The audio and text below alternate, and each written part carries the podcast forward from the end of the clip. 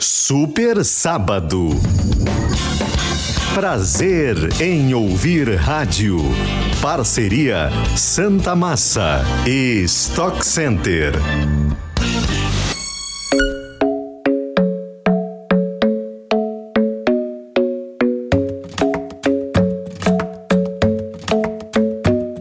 The club isn't the best place to find the lovers, so the bar is friends at the table doing shots, tripping fast, and then we talk slow. And you come over and start up a conversation with just me, and trust me, I'll give it a chance. Now take my hand, stop it, and the man on the jukebox, and then we start to dance. And now I'm singing like, girl, you know I want your love. Your love was handmade for somebody like me. Come on now, follow my lead. I may be crazy, don't mind me. Say, boy, let's not talk too much. Grab on my waist and come on now, follow my lead. hmm I'm in love with the shape of you. We push and pull like a magnet do. Although my heart is falling too. I'm in love with your body. And last night you were in my room. And now my bed sheets smell like you. Every day discovering something brand new. Well, I'm in love with your body.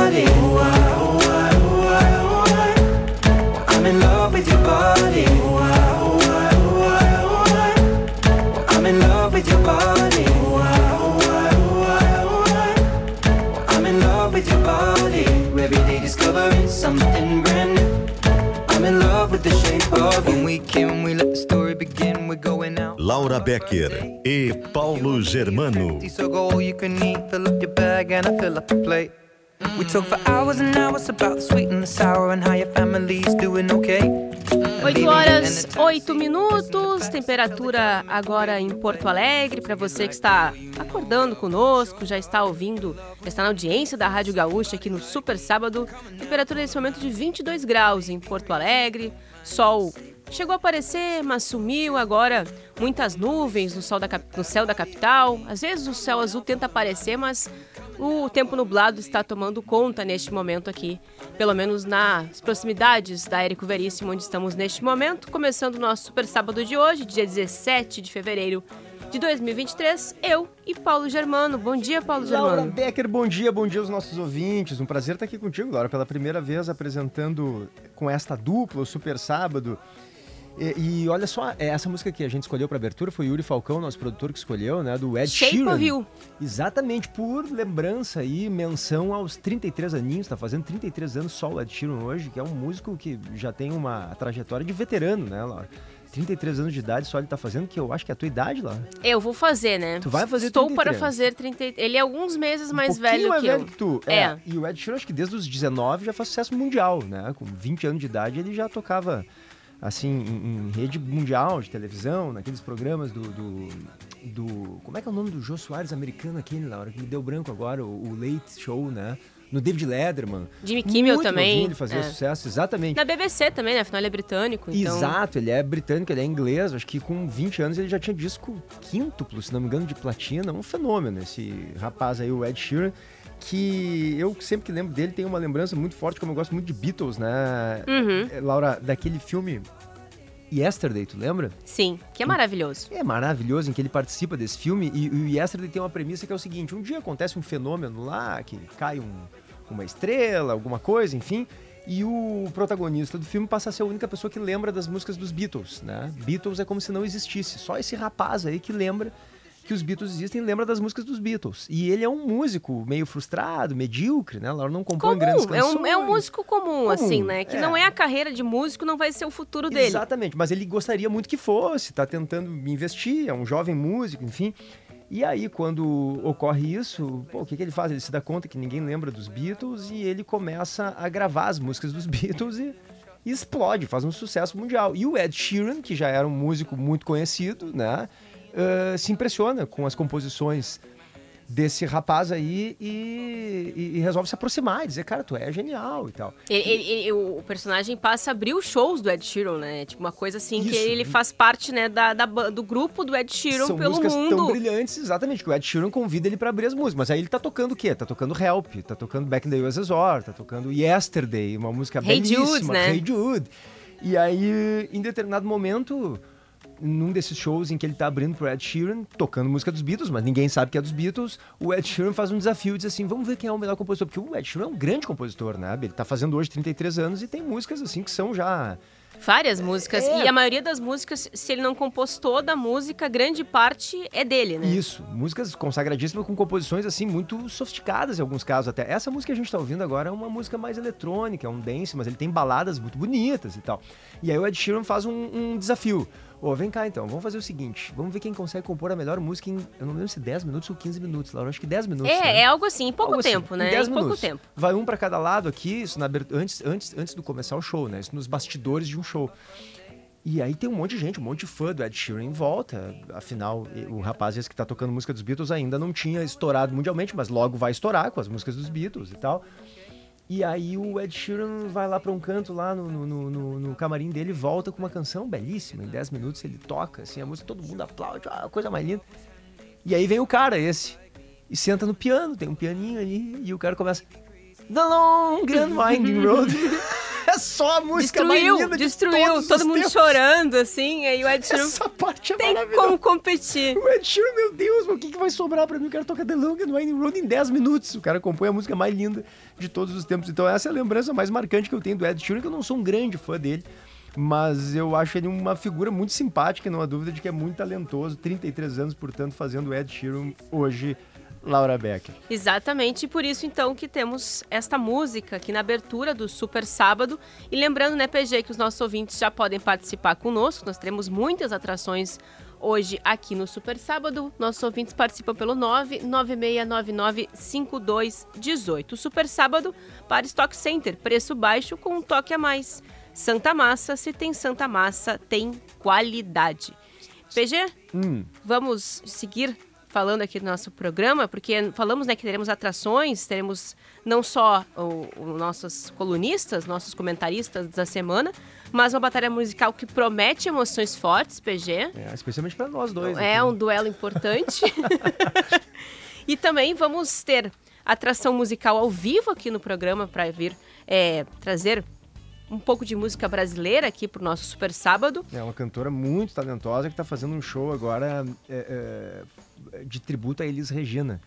Ela é fabulosa, canta muito. Eu tenho certeza que os ouvintes vão ficar tocados, emocionados com a voz dela. Daqui a pouquinho tá com a gente aqui no Super Sábado ao vivo fazendo a nossa atração musical. E também hoje é o Dia Mundial do Gato, né, Laura? Exatamente. Então, Dia Mundial do Gato, iremos falar com uma veterinária especialista em gatos que vai trazer aí, né, vai responder as nossas dúvidas, as dúvidas dos ouvintes.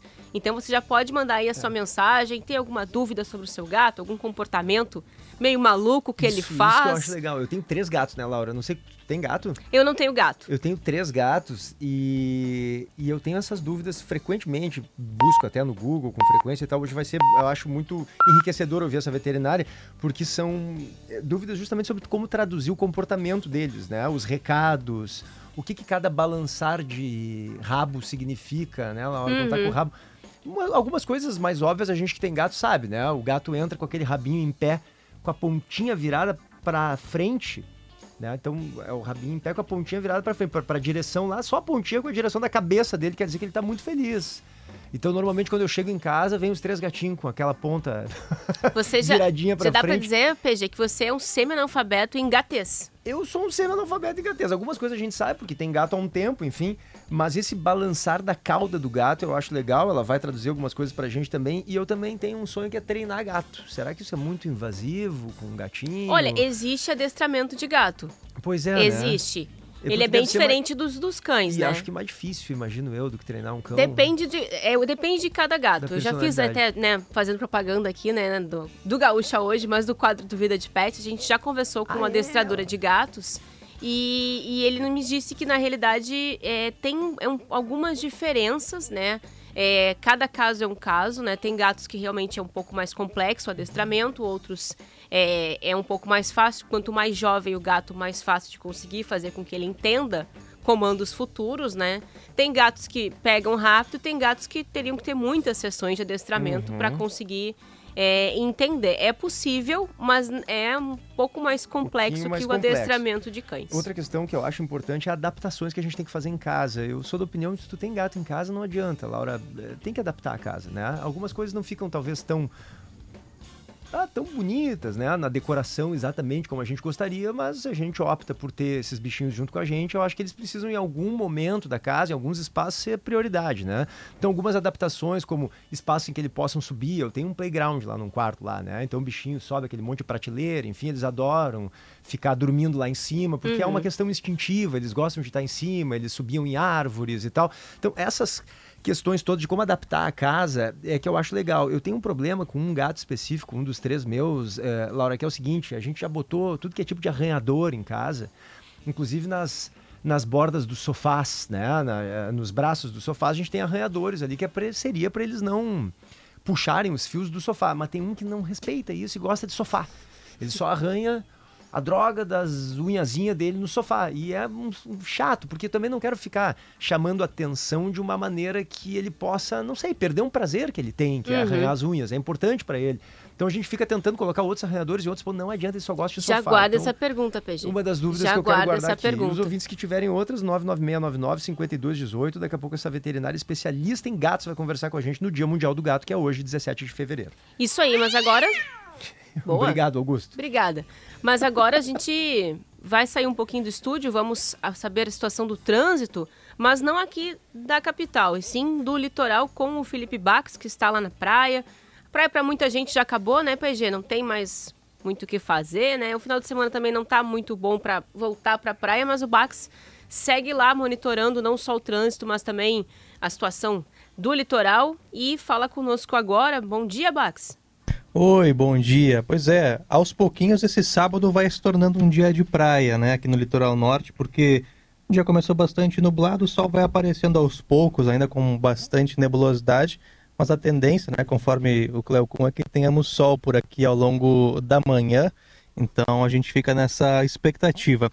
Em relação ao trânsito, olha, uma situação bem tranquila nesse sábado, já seguindo a tendência que observamos ontem, né? Após um feriadão de carnaval de trânsito muito intenso aí em todas as estradas, esse fim de semana depois do carnaval tem sido bem ao contrário, de bastante tranquilidade. Até a expectativa da, da CCR Via Sul, que administra a Freeway para hoje, é de um movimento bem baixo. 23 mil veículos são aguardados na Freeway, é, em, no sentido ao litoral, né, saindo ali da, da região metropolitana em direção ao litoral norte, 23 mil é um número bastante baixo. E nesse momento passam pelo pedágio de Santo Antônio da Patrulha 33 veículos por minuto. Para uma rodovia do porte da Freeway é um movimento bem tranquilo. Então não temos ocorrências agora em, em atendimento na Freeway, nem na 040, que é outra via de ligação importante entre região metropolitana e o litoral gaúcho. E as estradas aqui do litoral, como a 030, a Estrada do Mar, a RS 407, todas fluindo muito bem. Então, quem está pensando em viajar nessa manhã de sábado, olha, vai encontrar um trânsito bem tranquilo, não vai ter maiores problemas para fazer esse deslocamento e aproveitar esse dia que aos poucos vai se tornando num, um bom dia de praia. Em 2024, conte com o apoio de confiança, conte com o Banrisul, você, Corsã e a Egeia, juntos por um grande verão. Muito obrigada, Bax. Agora 8 horas e 20 minutos. Lembrando que as informações do trânsito da Gaúcha na estrada sempre para Banrisul. Não pare no pedágio. Com a tag Banrisul, sua única parada é curtir o verão. Você, Corsã e a Egeia juntos por um grande verão. 8 horas e 20 minutos, vamos chamar nosso primeiro convidado, Laura. Vamos lá. colunista, sempre nesse horário aqui, já é uma tradição do Super Sábados, a gente recebeu Fabrício Carpinejar, que vai voltar na Batalha Musical também, que a gente apresenta daqui a pouquinho. E aí, Fabrício, bom dia. Bom dia, PG. Bom bem, dia, querido? Laura. Bom, Bom dia, dia. ouvintes. PG, você é um gato. Depende do ponto de vista. né? Às vezes, diz- esses dias eu revelei que tenho 41 anos, todo mundo começou a me chamar de gato, o Carpinejar. Mas por que as pessoas pensavam que você era mais velho, mais jovem? Mais velho, mais velho, cabelo branco, barba branca, né? Meio balhadinho dos anos aí, dos tempos. Aí ficou, ó, esse PG é gato e tal. Não sou- então eu recebo mais é, é, é, é, essa, é, é, esse adjetivo de gato quando tem relação com isso do que propriamente por ser um, um homem bem apessoado, bonito, né? É, eu me dou conta que eu estou velho porque a minha esposa é parelha na idade. E às vezes me confundem como pai dela. Aí é terrível. Puxa, carpinejar aí é ruim.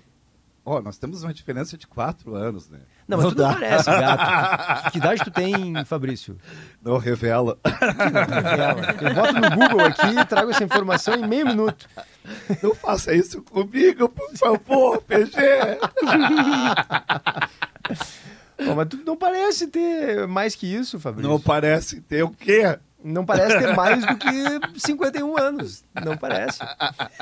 E o PG revelou. Ele é terrível. PG, Laura. Oi, querido. Eh, Tem pessoas que não entendem o motivo do fim do casamento. Mas você não escolhia mais a comida, podia ser qualquer coisa. Você não escolhia mais a sua roupa para sair, podia ser qualquer coisa. Você não escolhia mais seus programas de fim de semana. Você não escolhia mais o canal da TV, os filmes para assistir. Você não escolhia mais onde desejava passar as férias. Você não escolhia mais seus amigos.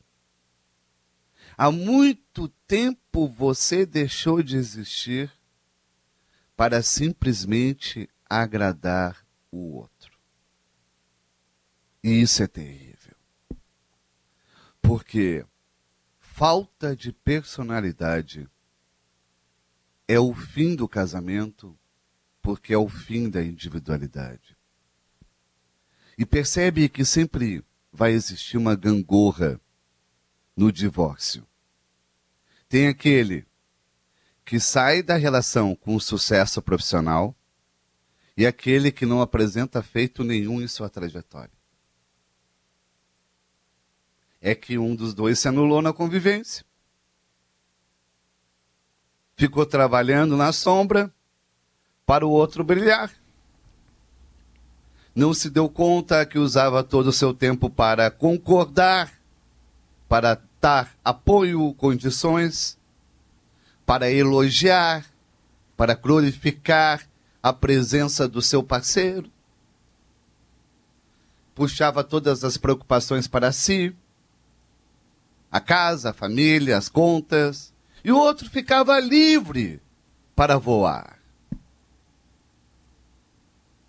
A ideia de amar é fazer tudo por alguém. É um absurdo. É desastre. Você não pode deixar sua vida de lado somente porque está com alguém. Tinha que dizer isso, pessoal. Tu tem toda Fui razão. enviado. Fui enviado pelo Espírito Santo. Mas não é. Não é Claro. o que acontece. Mas, mas, mas eh, tu tem toda razão. As relações saudáveis, Fabrício, são justamente aquelas, me parece, né? Em que a gente descobre, estando nas relações, os próprios brilhos que a gente muitas vezes nem tinha reconhecido ainda, né? É exato. Então- Mas vai ter discordância, né, PG? Claro. Dissidências. Exato, sem dúvida. Tu não pode gostar do mesmo prato que a pessoa sempre. É. Não pode gostar do mesmo filme que a pessoa sempre. Essa ideia de querer combinar um filme consensual é que alguém está mentindo. É, a minha mulher gosta de comédias românticas. Eu gosto de um bom suspense. Eu, não, eu posso fingir, ah, eu vou gostar de comédia romântica para agradar ela. É tédio. Eu não vou estar rindo. Só que você não repara que querer agradar o outro é o caminho mais curto para a rejeição.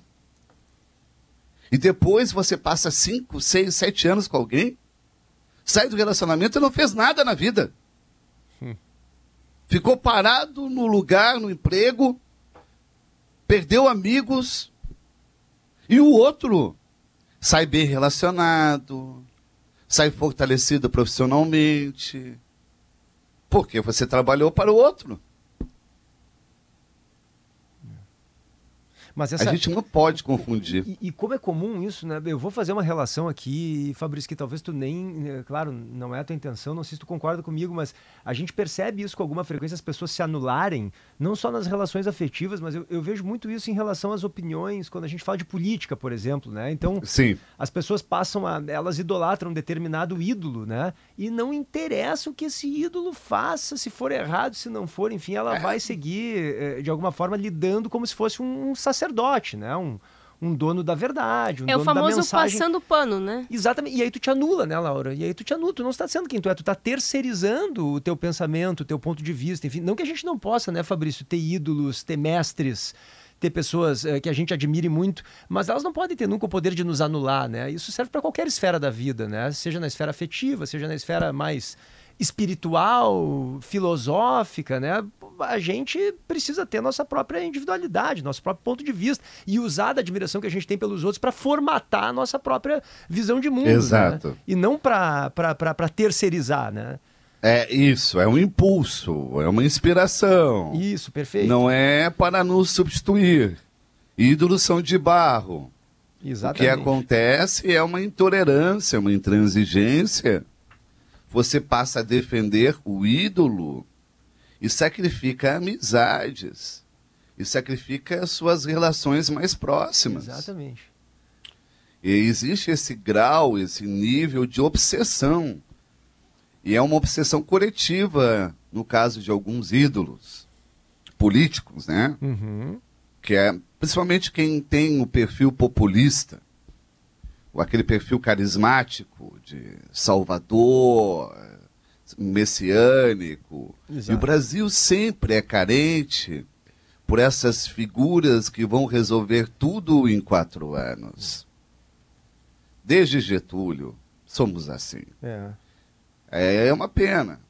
E, e eu estava falando do microcosmos e você conseguiu, eh, sabiamente, também estender a esse macroestrutura política. Não se anule, é regra. Ah, o- o- e tem uma coisa, PG e Laura. Você se anula e jamais vai receber o crédito depois. Jamais. Pá, tem toda a razão. Jamais.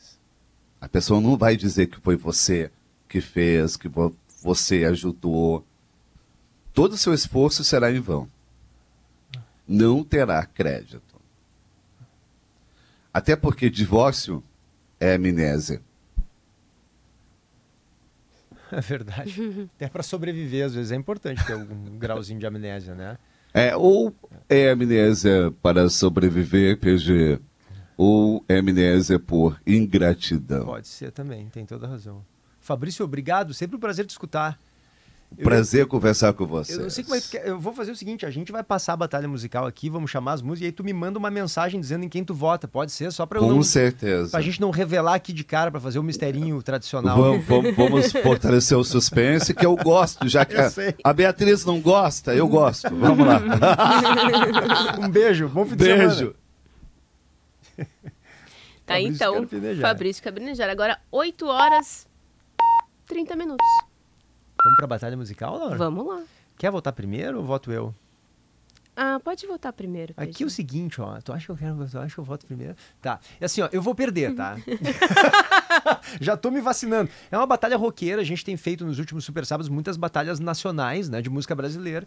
A gente ãh, escolheu aqui a, a Laura é roqueira também, gosta de rock and roll como eu, enfim, dos anos 60, são duas das bandas que estouraram com maior força, né, Laura? Justamente na década de 60, que é talvez a era de ouro do rock and roll. Ah, Alguns vão falar dos anos 50, que foi quando o rock and roll surgiu, mas nos anos 60 ele se sofistica, né? Uhum. E tanto na Inglaterra quanto nos Estados Unidos tem bandas espetaculares e aqui a gente botou uma banda britânica, que é o meu voto, que eu acho uma banda maravilhosa, acho uma das bandas mais inventivas da história da música pop e uma banda americana, da qual a, a Laura é muitíssimo fã, que é uma banda, como é que eu acho que a gente poderia resumir essa banda dizendo rock and roll, né? Rock and Uma roll. banda de rock and roll. Rock and a roll. minha é uma e é banda rock and roll clássico, assim. e, e um rock and roll clássico, exatamente. A minha é uma banda de rock and roll, claro, mas ela acaba eh, trazendo elementos assim mais refinados com o tempo, enfim. E, e- e traz uma maneira nova de, de, de fazer rock and roll, tanto na postura, né, no palco, enfim, quanto na maneira de se expressar musicalmente. Enfim, vou parar de enrolar um pouco, depois a gente fala mais. A minha banda, o meu voto na batalha musical desse Super Sábado é para o The Who.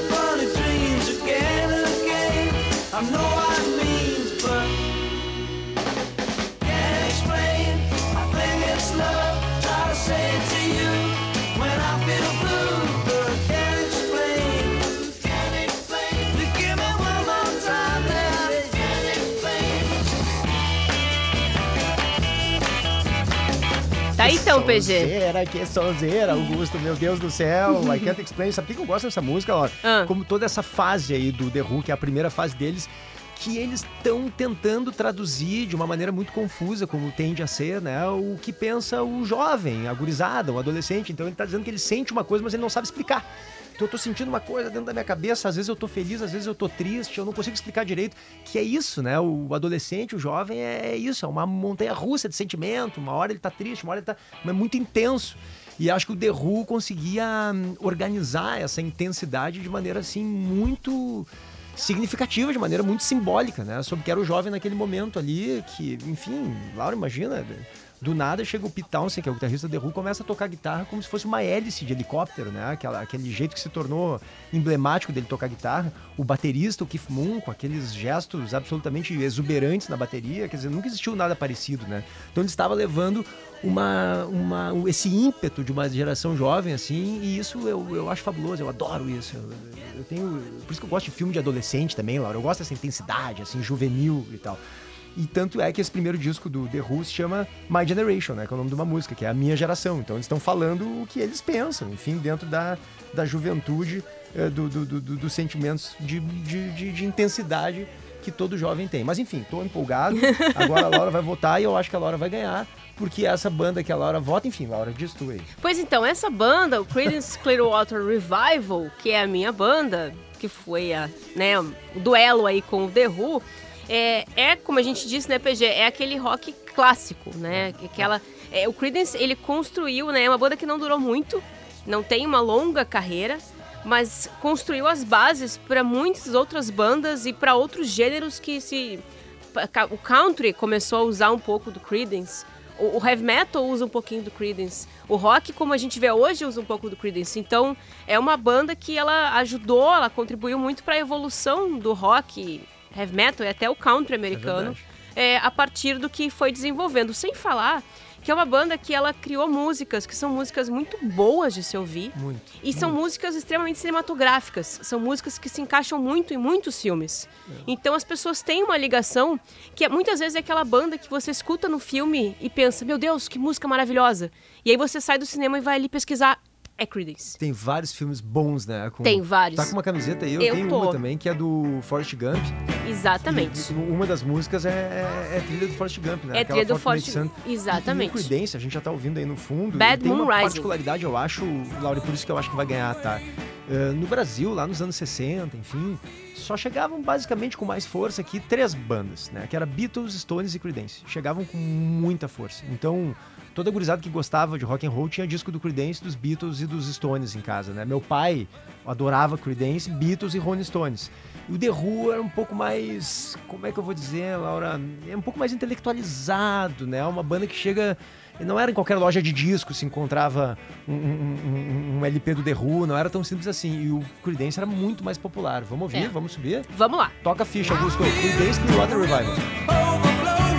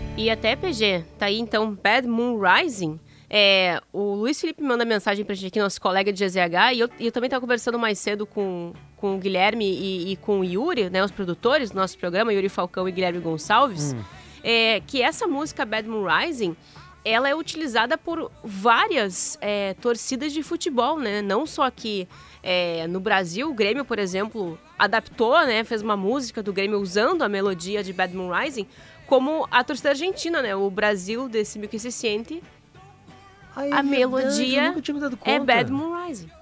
O, o Brasil desse Mickey se É, sente, aham. aquele é, é em cima dessa música de Bad Moon Rising. Eu não tinha me dado conta. Se tu pegar a melodia, Sim, a é- batida é, Bad Moon Rising. Eu nunca tinha me dado conta, é verdade, é verdade. Então essas coisas fazem Creedence ser muito popular, né? Imagina, torcida organizada, torcida de estádio, né? Então todo mundo, de alguma forma, eh, conhece uma série de músicas do Creedence. The Who eu já acho uma banda, embora, claro, na Inglaterra é uma banda altamente popular. Aqui no Brasil eu acho uma banda mais lado B. Por isso, o Creedence tá ganhando de lavada, por enquanto, na nossa batalha musical, com 77% Nossa, aumentou a diferença. Ontem tava 67 ali, agora... É, contra 23% do The Who. Quem quiser votar e me ajudar a virar esse cenário, que provavelmente não vai acontecer, mas a esperança é a última que morre, entra lá em arroba GZH Digital no Instagram, tá? E clica nos stories ali, vai encontrar a nossa enquete, bem fácil de achar. Arroba GZH Digital no Instagram, clica nos stories, a enquete ali tá logo no início ali, tá?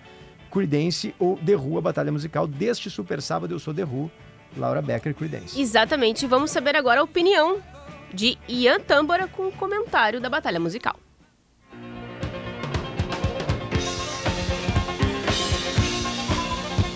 Bom dia, pessoal. Bom sábado para todo mundo, trazendo a batalha musical do rock and roll. Fazia tempo, né, que a gente não trazia uma batalha tão rock como essa. Bom, vamos começar hoje falando sobre o The Who.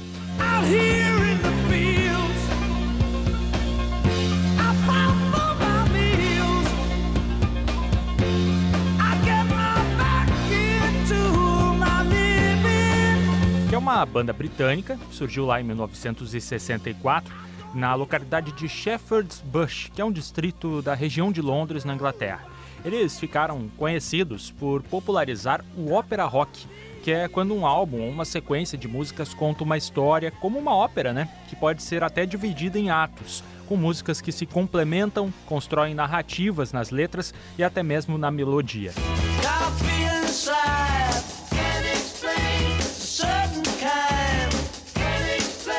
Os primeiros trabalhos do The Who tiveram destaque por trazer um som bem mais agressivo e letras que abordavam desafios e repressões da juventude britânica na época. E outra característica famosa da banda era o ato de destruir completamente uns instrumentos no final dos shows. Era uma especialidade principalmente do, do que era um dos membros da banda, cuja destruição de guitarras tornou ele um grande clichê do rock. E o alucinado Keith Moon, que mandava o kit dele de bateria pelos ares. Vamos ouvir um pouquinho dessa destruição, como ela era nos shows.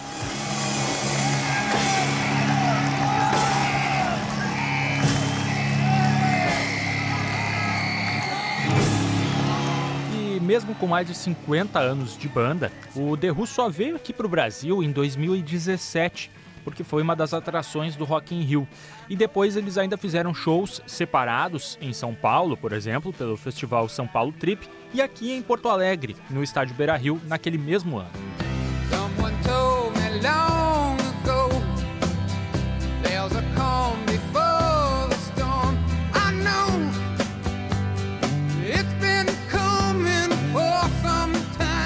Do outro lado está o Creedence Clearwater Revival. Foi uma banda de rock norte-americana, formada lá em El Cerrito, na região metropolitana de São Francisco, na Califórnia, e foi liderada pelos irmãos Fogarty, o John e o Tom. Lá em julho de 68, eles lançaram o primeiro disco com o nome da banda, que aliás, né, vocês sabem o que quer dizer esse nome completo? Tudo junto, na verdade, não quer dizer absolutamente nada, viu? Mas os significados eh, separados fazem sentido, é óbvio. A palavra Creedence refere-se ao Creedence Newball, que era um amigo do Tom Fogerty. Clearwater veio de uma propaganda de cerveja na TV. E Revival quer dizer renascimento. E aí foi uma brincadeira que eles fizeram pelo fato da banda ter retornado depois de um hiato de três anos por causa do serviço militar.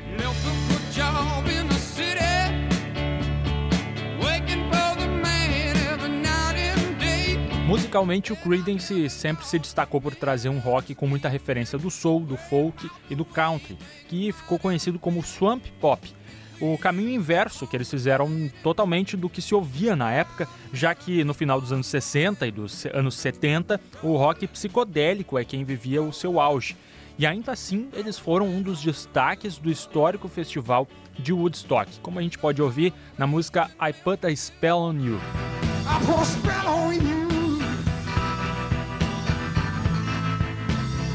Because you're mine.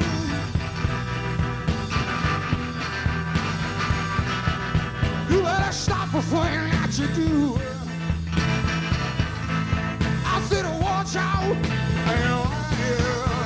E ao longo da carreira, entre singles e álbuns, eles conquistaram nove discos de ouro e sete discos de platina. Cinco dos seis álbuns de estúdio do grupo chegaram ao top 10 na parada americana. E nesse momento pós-Beatles, eles eram um dos poucos artistas que conseguiam de alguma maneira se manter um pouco mais de tempo no topo das paradas.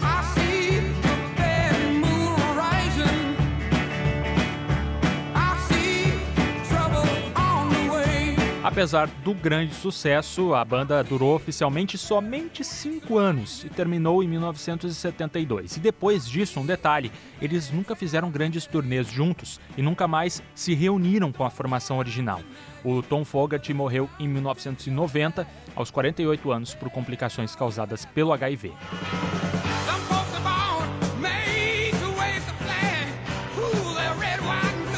Bom, pessoal, na minha escolha de hoje, acho que, olha, fazia tempo que pra mim não era tão fácil escolher um ganhador nessa batalha, pelo menos na minha opinião.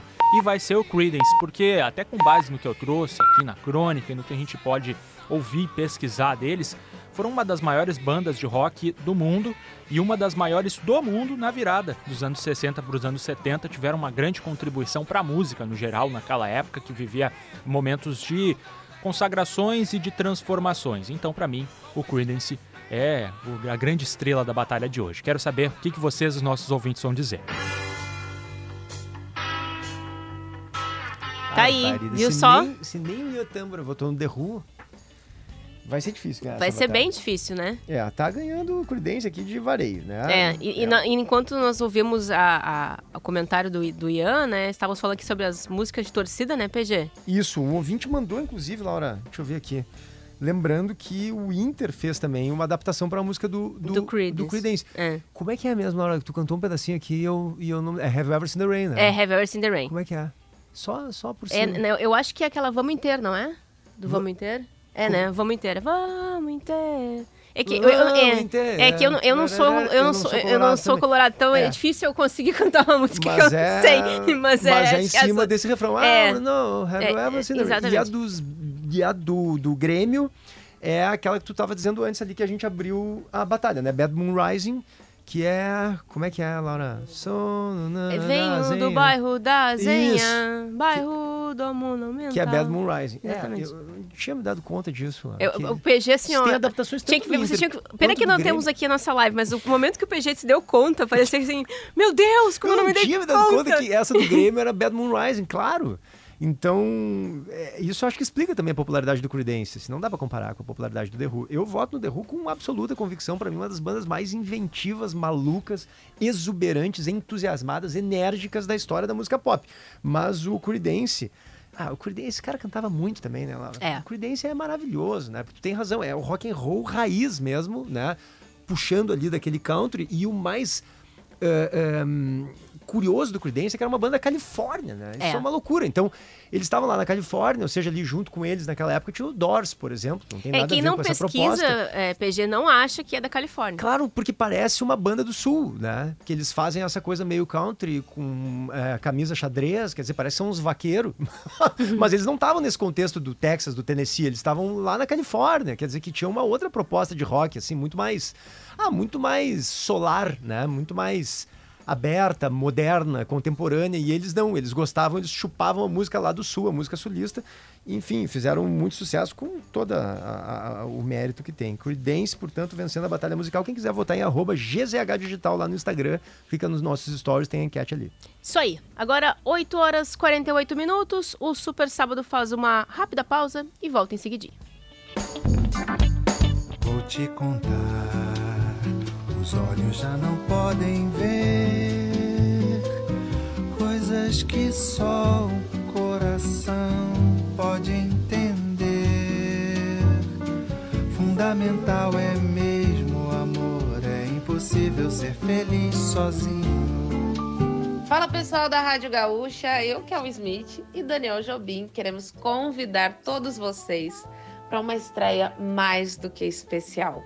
O álbum Elise Tom, considerado um dos maiores álbuns de todos os tempos, faz 50 anos esse ano e nós faremos o tributo com esse show maravilhoso que estreia em Porto Alegre, no Araújo Viana, dia 9 de março, mês de aniversário da Elis Regina.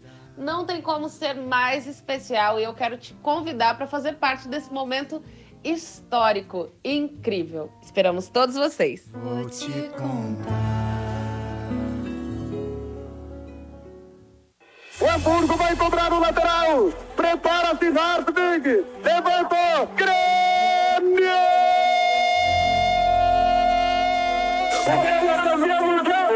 Terminou, seu juiz! Terminou! Terminou! Campeão! Campeão! Inter! Inter! Inter! Inter!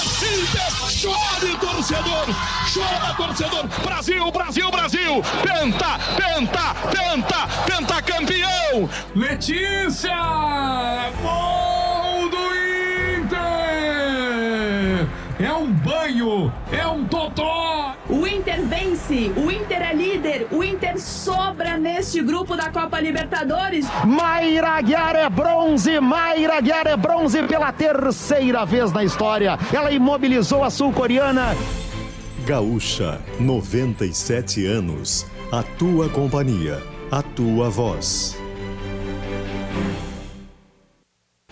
A experiência especial de sempre, mas agora ainda mais completa. O restaurante Boulevard chegou no centro de eventos CERS, com buffet executivo completo para o seu almoço e a localização em um dos bairros mais nobres da cidade. Um espaço pensado para todos os seus melhores momentos aqui na Zona Norte de Porto Alegre. De segunda a sexta, com estacionamento no local. Esperamos você na rua Dom Pedro II, número 861, com boa gastronomia e, claro, sempre uma mesa disponível para lhe receber.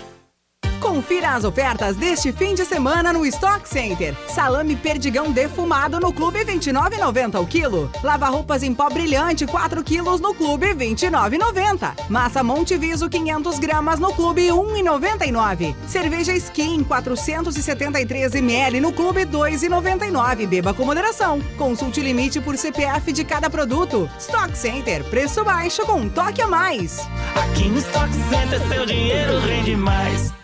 Estão vendo, turma? Sim, chefe! Esse é o ponto principal da picanha. Hum, tá muito bom. Querem provar? Sim, chefe! Então, peraí. Hum, está maravilhoso. Isso tá sensacional. Hum, eu acho que não vai sobrar. Na próxima, vocês provam. Hum?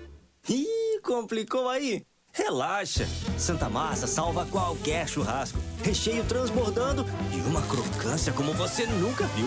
Se tem pão de alho Santa Massa, tem churrasco. Há mais de 50 anos, o correspondente aqui na Gaúcha traz um resumo das notícias mais importantes das últimas horas. Os principais acontecimentos apurados pela equipe de jornalismo do grupo RBS. Além de serviço, previsão do tempo e a situação do trânsito. De segunda a sexta, às 8 da manhã, meio-dia e 50 e às 10 para 7 da noite. E nos finais de semana, ao meio-dia e 50, acompanhe o correspondente gaúcha Serrana Solar. Serrana Solar, a minha escolha certa.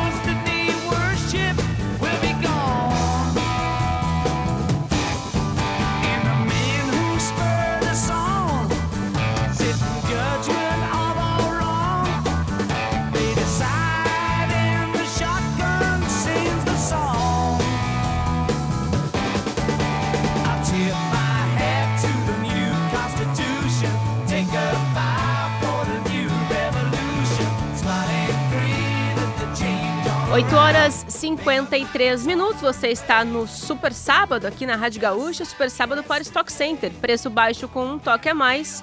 Santa Massa, se tem Santa Massa, tem qualidade. Seguimos com nossa batalha musical. Sobe, Augusto. Desculpa, foi só Não, só foi importante, foi aí. importante. foi importante. Foi, né, Laurinha? Foi um momento 8h53, importante. A gente tá ouvindo The Who aqui, Won't Get Fooled Again, que música maravilhosa. The Who que tá disputando contra o Creedence lá, tu vota em arroba GZH Digital no Instagram, né, Laura? Exatamente. A gente vai seguir aqui agora, chamar o Guilherme Mima, que tem atualização do trânsito aqui na capital e também região metropolitana. Bom dia, Milman. Oi, Laura, bom dia. Bom dia, PG. Bom dia, amigos Milman. do Super Sábado. Estamos circulando aqui por Porto Alegre, uma manhã com bastante nebulosidade, trânsito bastante calmo na capital nesse sábado. A gente estava agora, a gente está aqui na Protásio Alves, no bairro Petrópolis. A gente conferiu uma situação, daqui a pouquinho vai estar lá em GZH. Não afeta o trânsito, mas chama a atenção aqui dos moradores. É na rua Álvares Machado, quase esquina com a Protásio Alves. Aconteceu aqui um furto, um- uma tentativa de furto de cabos durante a madrugada. E aí, em razão dessa tentativa de furtos, um fio se soltou e gerou um curto-circuito. Então agora tem os cabos pegando fogo, não é um incêndio que chama muita atenção, mas é um pouquinho assim, é quase que um- um- uma faísca saindo dos fios e isso causou a falta de luz de algumas residências. Mas o que chama atenção é que desde as quatro da manhã, e aqui já se vão quase cinco horas, os moradores estão tentando contato com a CE Equatorial para apagar aquele fogo que pode se alastrar a qualquer momento e também para retomar a luz, né, para fazer a manutenção daqueles fios. E até agora nada da CE Equatorial. Então a gente faz o registro aqui, já acionamos a empresa também para que eles façam esse conserto. Que chama atenção hoje, pessoal, infelizmente, um acidente com morte na região central do estado. E é mais um caso que revolta porque envolve é, pessoas que dirigem embriagadas e que acabam causando esses acidentes com morte. Foi ali em Cachoeira do Sul, na BR-290, para quem está indo para a fronteira oeste, é passando o acesso à cachoeira pela BR-158, quilômetro 273. Foi uma colisão envolvendo dois Corsas. A vítima fatal, uma mulher de 34 anos que estava na carona deste, de um destes Corsas. Colidiu frontalmente com outro carro.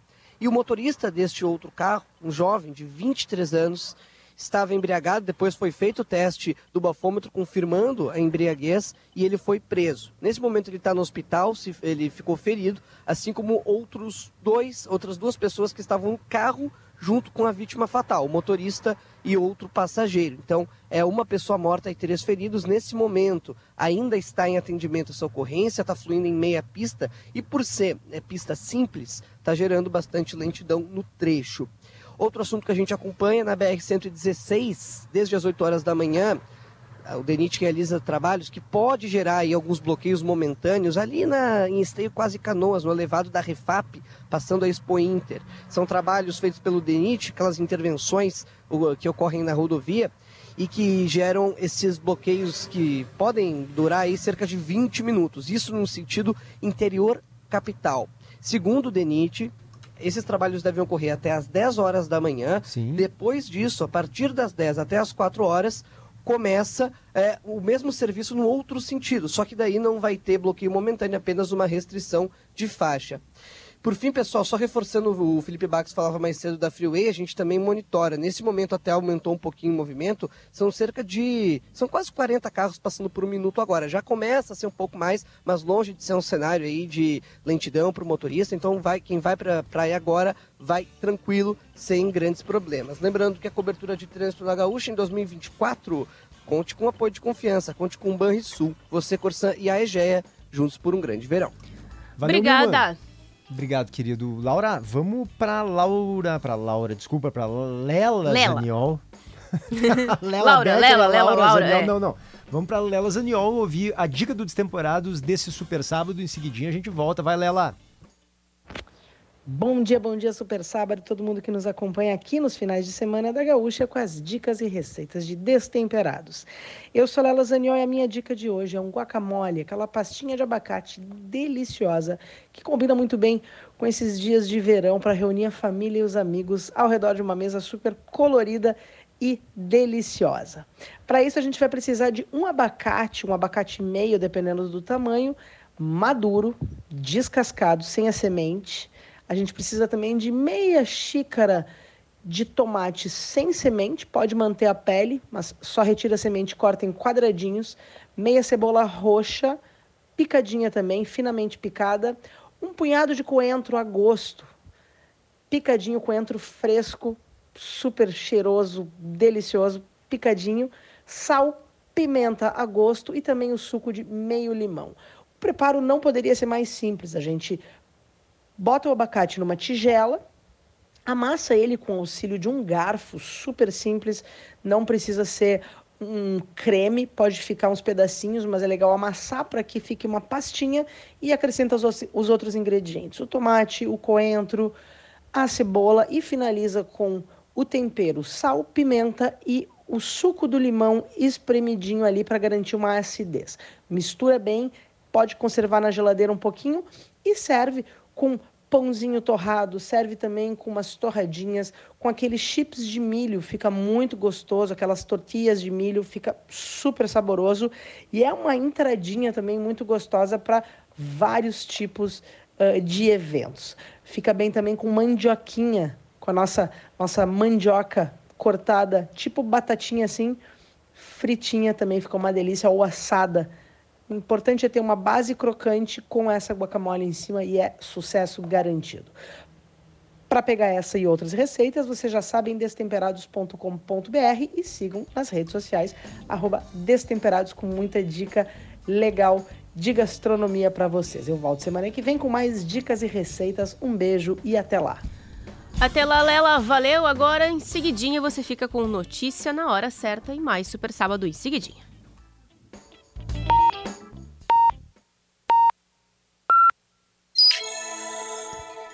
Cartórios de protesto, o jeito mais eficiente de recuperar uma dívida. Notícia na hora certa, no sinal 9 horas. Período para envio da declaração do Imposto de Renda 2024 será de 15 de março a 31 de maio. Sobe para 10 o número de pontos impróprios para banho no Rio Grande do Sul. Região sul do estado concentra a maior parte dos locais com restrição. Mulher de 34 anos morre em acidente de trânsito entre dois veículos na BR-290 em Cachoeira do Sul. O céu é nublado em Porto Alegre e a temperatura de 24 graus. O sábado será de sol entre nuvens na maioria das regiões. Há previsão de pancadas fracas de chuva em diferentes áreas, principalmente a partir da tarde. As temperaturas máximas passam dos 30 graus na região metropolitana e na fronteira oeste. A cobrança de dívidas de até um ano é gratuita com os cartórios de protesto. Acesse protestors.com.br. Trânsito. A BR-116 tem alguns pontos de congestionamento devido a obras no sentido interior capital. Em São Leopoldo, na altura do viaduto da Avenida João Correia, e também em Novo Hamburgo, na altura do viaduto para acessar a 7 de setembro. Nessa mesma região, na Charlau 240, também com congestionamento próximo para acessar a BR-116. Lembrando que na 116 também estão previstas obras que já estão valendo desde as 8 da manhã na altura da Refap que podem causar bloqueios momentâneos de até 20 minutos nesse mesmo sentido. E na BR-290, em Cachoeira do Sul, segue o atendimento a um acidente com morte no quilômetro 273 e gera hum, o fluxo em meia pista nos dois sentidos. Com o trânsito, Guilherme Milman. Destaque da hora. Nova empresa de ônibus começa a operar neste sábado em Nova Santa Rita. A Transportes Fátima assumiu o transporte público intermunicipal. A empresa que atuava em Nova Santa Rita era a Via Nova STI, que encerrou as atividades ontem. Conforme a prefeitura, o valor da passagem segue o mesmo, R$ 6,05. O motivo da substituição seria a precariedade do serviço oferecido pela antiga empresa, que atuava no município há 20 anos. Entre as principais queixas estavam o não cumprimento dos horários de itinerários e as más condições dos ônibus. Para a Rádio Gaúcha, Giovana Dúlios.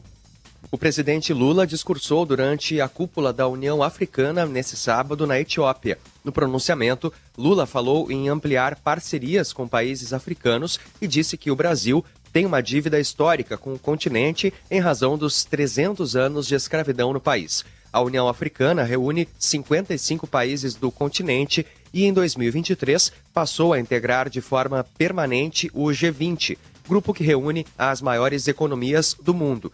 Durante a fala, o presidente brasileiro cobrou uma reorganização da governança global para aumentar a representatividade de países da África e da América Latina e criticou a extrema-direita. Cartórios de protesto, o jeito mais eficiente de recuperar uma dívida. Notícia na hora certa volta na Rede Gaúcha Sat às 10 horas. Para a Rádio Gaúcha, Pedro Quintana.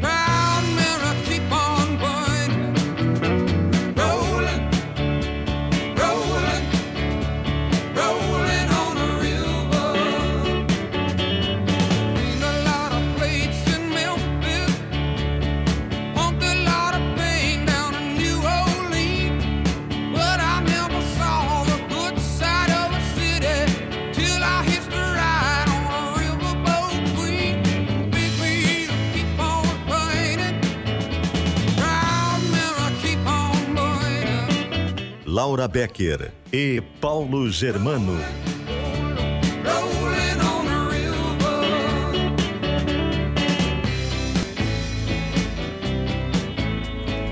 Agora 9 horas 7 minutos, você está no Super Sábado aqui na Rádio Gaúcha, pode participar com a gente, mandar seu WhatsApp sempre para o 996995218. Super Sábado para Stock Center, preço baixo com um toque a mais e Santa Massa. Se tem Santa Massa, tem qualidade. A produção do Super Sábado é do Yuri Falcão e do Guilherme Gonçalves. Na mesa de áudio está o Augusto Silveira, central técnica com Aham. Pedro Castro, exatamente, aham. Gravação com Domingo Sávio e a sonoplastia com Vicente Nolasco. E seguimos com a nossa batalha musical. né? Pode subir um pouquinho, Augusto.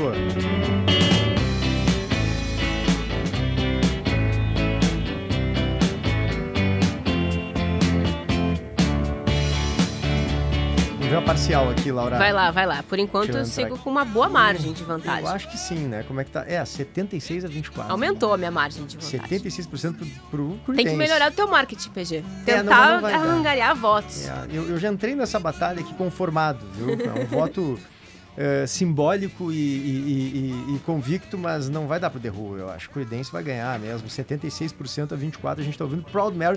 Você ouviu essa versão com a Tina Turner? Que coisa maravilhosa. Sim, é muito bom. Nossa, é muito a bom. Tina e o Wick Turner na época, Uhum. né? Eles fizeram uma versão linda, soul music. Ela assim. dá uma música, dá uma acelerada muito Uma mais rápida, mas é acelerada, muito legal. linda. Assim, a Tina Turner era fenomenal, né? Isso aí.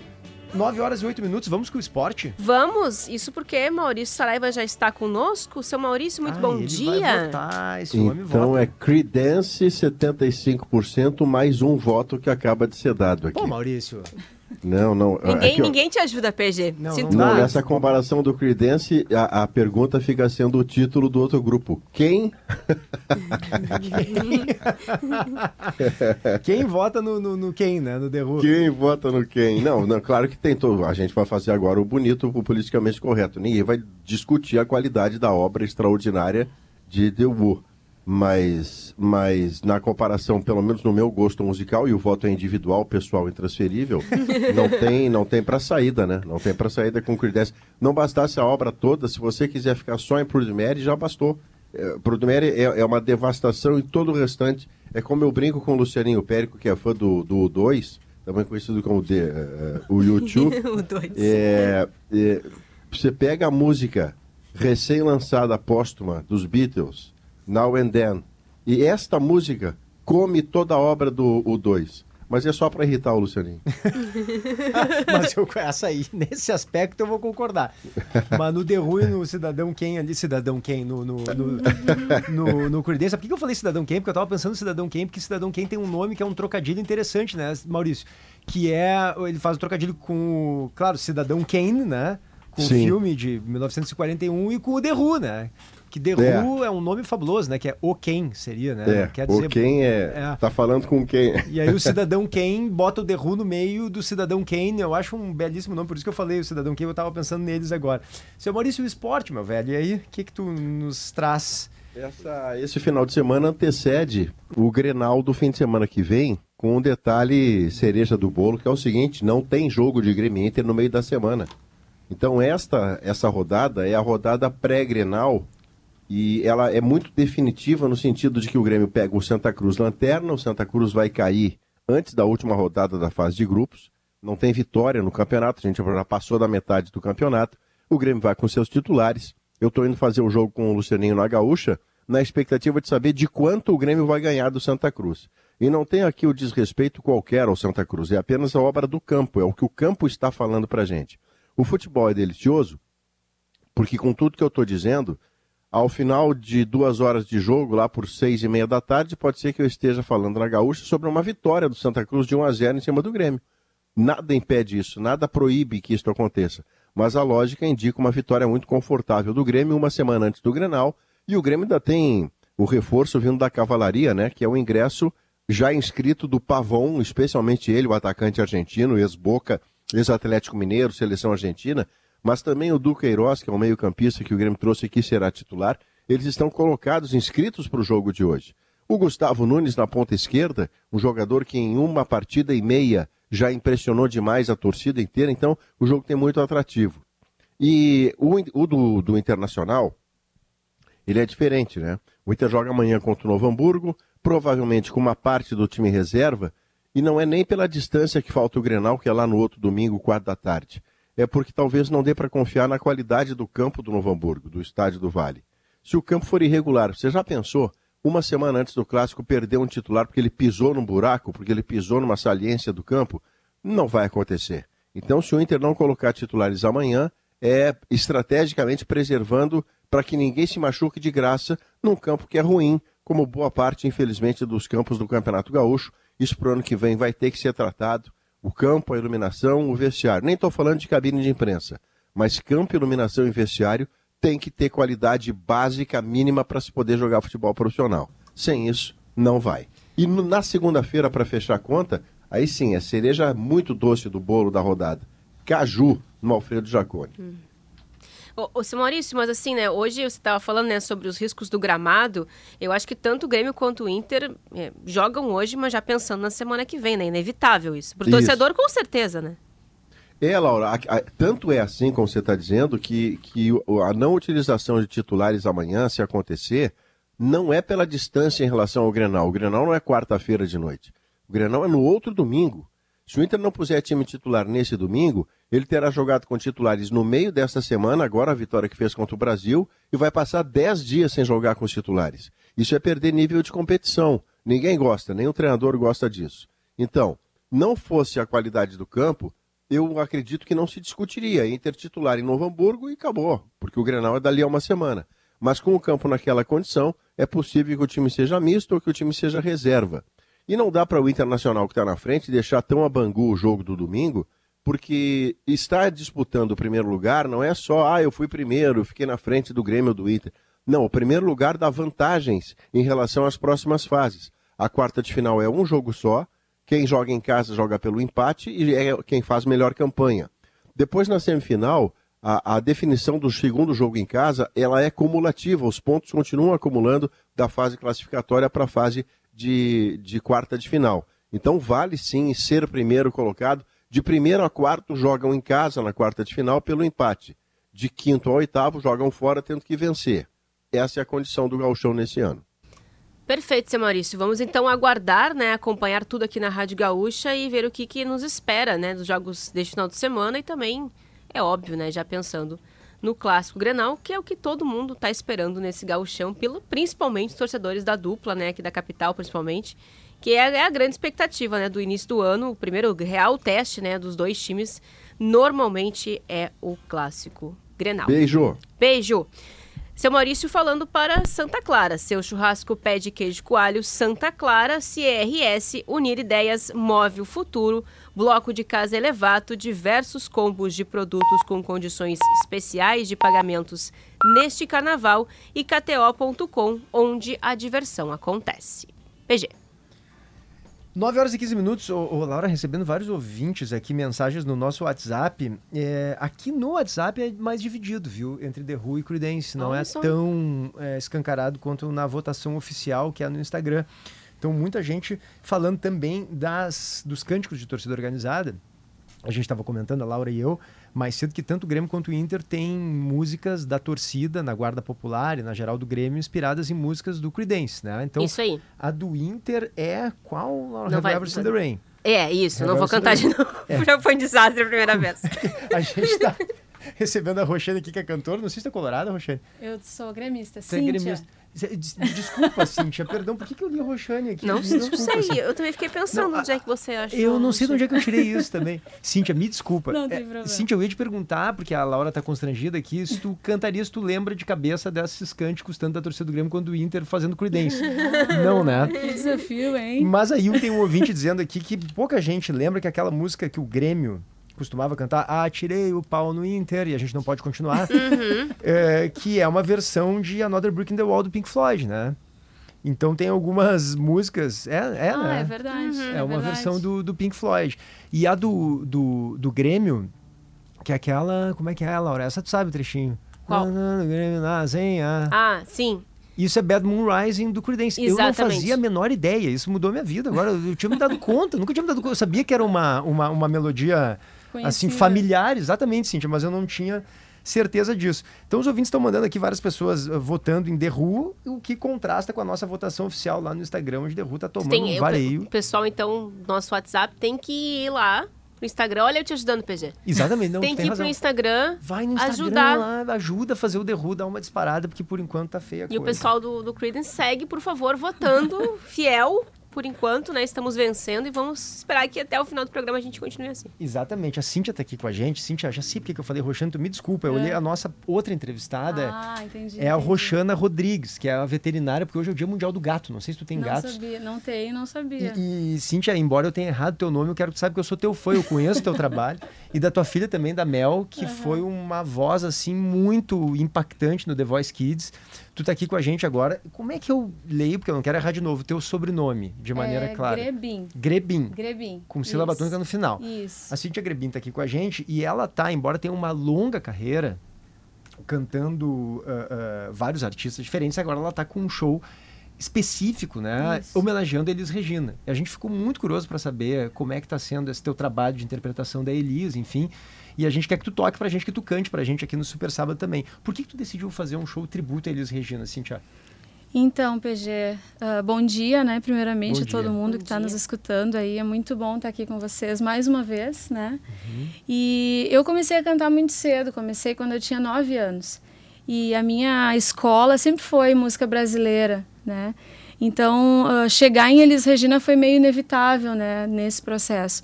Então, eu sempre tive ah, uma paixão pessoal, assim, por ela como como intérprete, como cantora, como mulher, né? A história da Elis é um, acho que é um impacto para qualquer um que, que trabalhe com música, né? E esse era um projeto que eu tinha no meu coração há muitos anos já. E por vários motivos não me sentia tão preparada para executar, mas Cíntia, tu é uma, uma cantora né, com bastante experiência, com bastante tempo de, de É, carreira eu elogiada, acho- consagrada. Por quê? Por que, que tu não te sentia preparado? eu acho que algumas algumas travas bem pessoais assim. Autocrítica, É, né? acho que sim. Acho que a gente passa por esse processo de nunca achar que, que tá o suficiente, né? Que, que, que vai dar conta. Mas eu cheguei numa fase, acho que a gente vai amadurecendo, né? Vai envelhecendo, vai amadurecendo. E não quis mais passar minha vida sem realizar esse sonho, sem Uhum. viver essa experiência, né? E assim como a Elisa influenciou muito a minha vida, não só a vida profissional, mas também a minha forma de ser mãe, a minha forma de, de ser mulher, né? Então, ah, eu acho que é uma mensagem muito poderosa, sabe? Que, eu interessante. queria, que eu queria de alguma forma que as pessoas também conhecessem, porque tem muita gente que não, que não, além de não conhecer muito sobre música brasileira, não conhece Elis Regina. Pois é, e por que eu ia te fazer duas perguntas. Primeiro, por que que ela eh, exerceu essa influência na tua vida que, né, transcende a questão musical e vai nesse aspecto emocional de como ser mãe, como ser mulher. Por, por quê, em primeiro lugar, assim? De, de que forma isso te bateu? Eu acho assim, PG, isso que a gente estava falando dessas travas que, a gente, que às vezes a gente tem, né? Conhecendo um pouco mais assim a história dela, Uhum. ela também passou por vários momentos assim de desafios nesse meio musical e como profissional. Uhum. E, e teve essa força de fazer aquilo que ela acreditava, né? E hoje, eu penso que para nós mulheres, hoje é muito mais fácil tu ter, ah, tu ter o teu espaço, tu tentar lutar pelo teu espaço. Naquela época era muito mais difícil Claro. né? Então ela, ela, ela mostra essa força de ir atrás, de, de não desistir, de ter uma narrativa em contraponto a várias coisas que aconteciam naquela época, né? Então eu pensei, por que não, né? Por que, que eu também não posso tentar me desafiar e assim inspirar também outras pessoas, né? Uhum. E por que tu acha, Cíntia, que a, a Elis se mantém tão viva? Se a gente pensasse, ah, uma cantora brasileira que tu admira, a gente faz uma breve eh, enquete aqui nos corredores, aqui, acho que grande parte das pessoas vão falar Elis. Eh, por que, que tu acha que ela se mantém assim? t- tão, é tão, é, por exemplo, se faz um tributo hoje sobre ela, tu sabe que vai ter público mesmo, Aham. vai ter gente querendo ouvir aquelas músicas que foram imortalizadas na voz dela. Por que, que tu acha que ela tem essa, esse apelo até hoje? Eu acho que ah, o fato dela ter feito com tanta paixão e com uma paixão diferente, assim, fez com que a obra dela ficasse de alguma forma imortalizada, assim. Uhum. Né? A, a forma como ela, a postura dela como artista é uma coisa que é meio difícil de explicar. A interpretação assim. dela não É. tem igual, né? É. É, é- é muito potente, É. é. muito profunda, né? E Cíntia, como é que foi a seleção das músicas? Que critério vocês usaram? Como é que foi feito eh, essa montagem Uhum. do show? Então, eu trouxe meu produtor aqui, o Tuti Rodrigues, está aqui com a gente. Oi, Tuti, dá um oizinho aqui. Tudo bem? Oi, oi, oi, tudo bem? Tudo certo? O Tuti, os meninos também que vão estar participando do show como Hum. músicos, o Diego, o Zé, aquele No lá é o violão. Diego. Oi, Diego, bom dia. Bom dia. É. E o Tuti foi muito importante assim para mim nesse processo de formatar esse show. Né? A gente se encontrou quando a ideia ela já existia, mas ela ainda não estava com com, a, com, esses, com essas determinações assim mais da estrutura né, do show. E a gente sentou e a gente pensou no que as pessoas que gostam da Elis Regina gostariam de ouvir, né? Quais são as músicas que, que têm uma memória afetiva, que, ah, que realmente marcaram né, o imaginário da, da- das pessoas. Então a gente elencou as, as principais, assim, né? Aquelas que, que a maioria das pessoas sabe que ficou eternizado na voz dela. Né? Embora a gente, como músico, ah, goste da obra. Pois é, eu acho que essa é a dificuldade, né? Porque às vezes É. tem uma música que pra ti, assim, tem um, um quê Aham. de, de pessoal, de mais importante, mas que o público em geral não tá entre as preferidas, né? Como é que faz essa seleção, assim, do que que... O, pro cantor, ela Aham. tem um carinho especial, mas que talvez não esteja ali entre as mais conhecidas. Sim.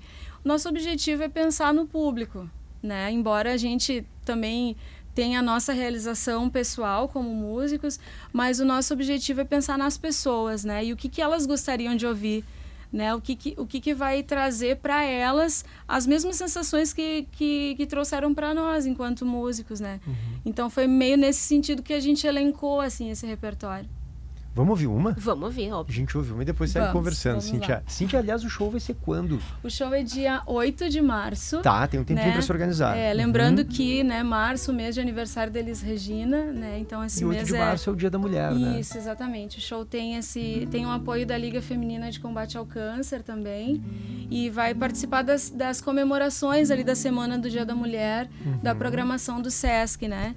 Então, 8 de março, às 20 horas, no Teatro do SESC, em Canoas. No Teatro do Sesc em Canoas. E pra comprar ingresso já dá? Já, já dá para comprar. No meu Instagram pessoal, tem ali no link da, da bio, tem o acesso. Cíntia E no- Grebin, teu Cíntia, Instagram. Cíntia T.Grebin. Cíntia T. Grebin. Isso, Uhum. isso. E no site do Sesc também, ah, só clicar lá que já direciona direto ali para aquisição do ingresso. Perfeito. Cíntia com TH, né, Cíntia? Não. Não? Então, Não, porque eu botei sem. Cíntia T. Grebin aqui e Ai, não te desculpa, encontrei. eu falei errado meu. Ah, ainda bem que eu tô, que eu tô atento Eu falei aqui. errado. Hum. O Instagram é C C. Tonizer. Tonizer. Isso. Agora tu vai me perguntar por que Tonizer? Por que Tonizer? Por que tu complica a nossa vida? Então, o meu nome é Cíntia Tonizer Grebin, né? E o, Ah. a gente está também nesse alinhamento de, de marca, de identidade, né? E teve todo esse movimento também da Mel ano passado no programa, né? E ela assinou Mel Grebin. Aí tinha um tempo que a gente queria desvincular. Aí depois eu disse, não vamos desvincular nada, a gente é família, tá todo mundo na mesma, então vamos, vamos usar o sobrenome, né? Mas ainda a gente tem que ajustar o Instagram aí para ficar, para coincidirem os nomes. Tá aqui, ó, C Tonizer com Z, né? Isso, C Tonizer isso. é Cíntia Tonizer Grebin. Maravilha, Isso. vamos ouvir a Cíntia Vamos. cantando Elis.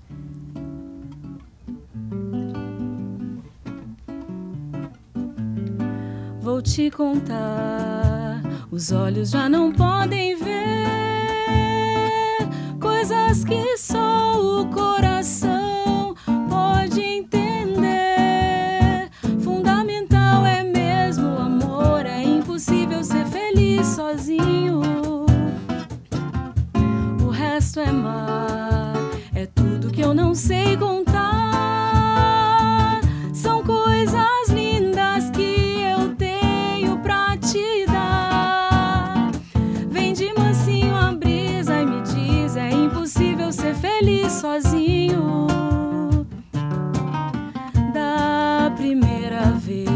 era a cidade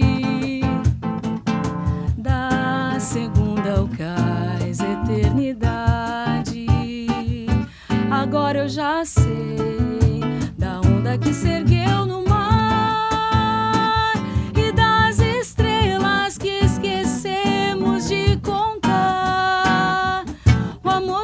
deixa surpreender enquanto a noite vem nos envolver.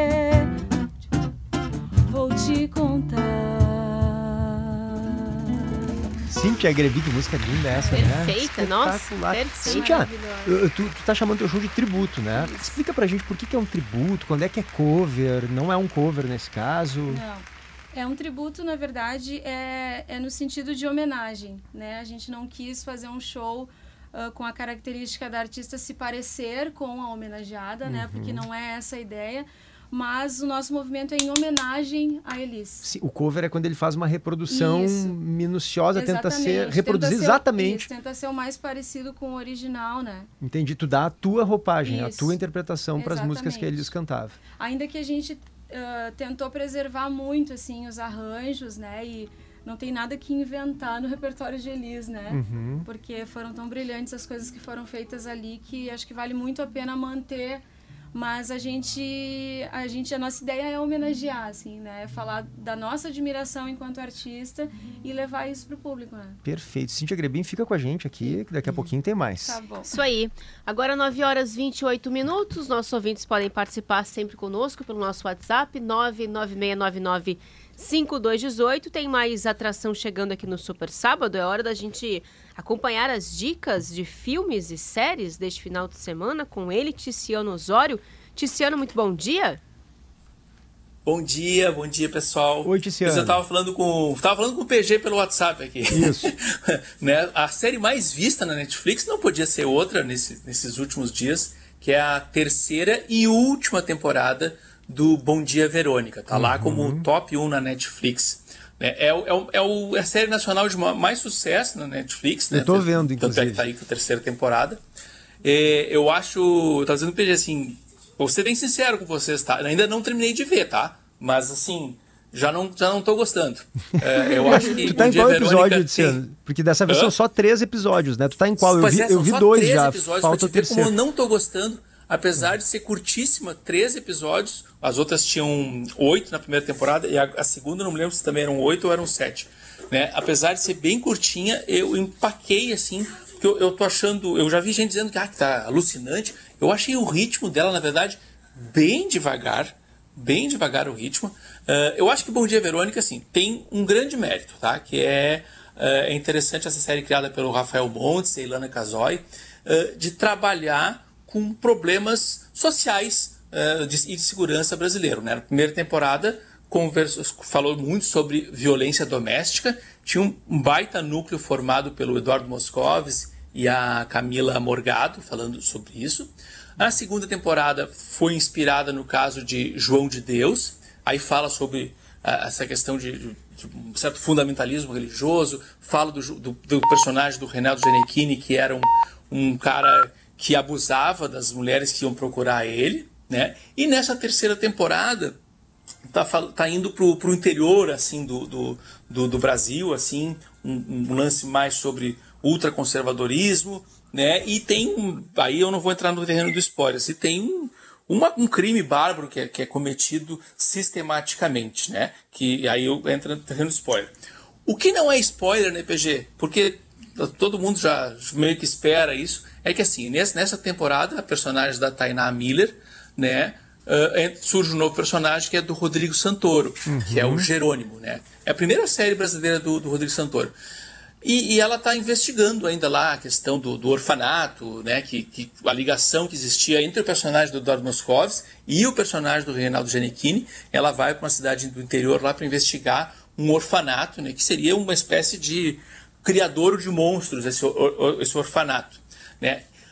Tá. É, é, me perdoem se vocês acharem que é spoiler, mas assim, a, a personagem da Tainá Não se é envolve com o não Rodrigo é. Santoro. Não te preocupe. Se envolve com o Rodrigo Santoro, mas de um jeito absurdamente inverossímil. Não, não, não fecha, gente. Não, não tem como engolir aquilo lá, assim. Isso acontece no primeiro sentido, episódio, logo no início lá.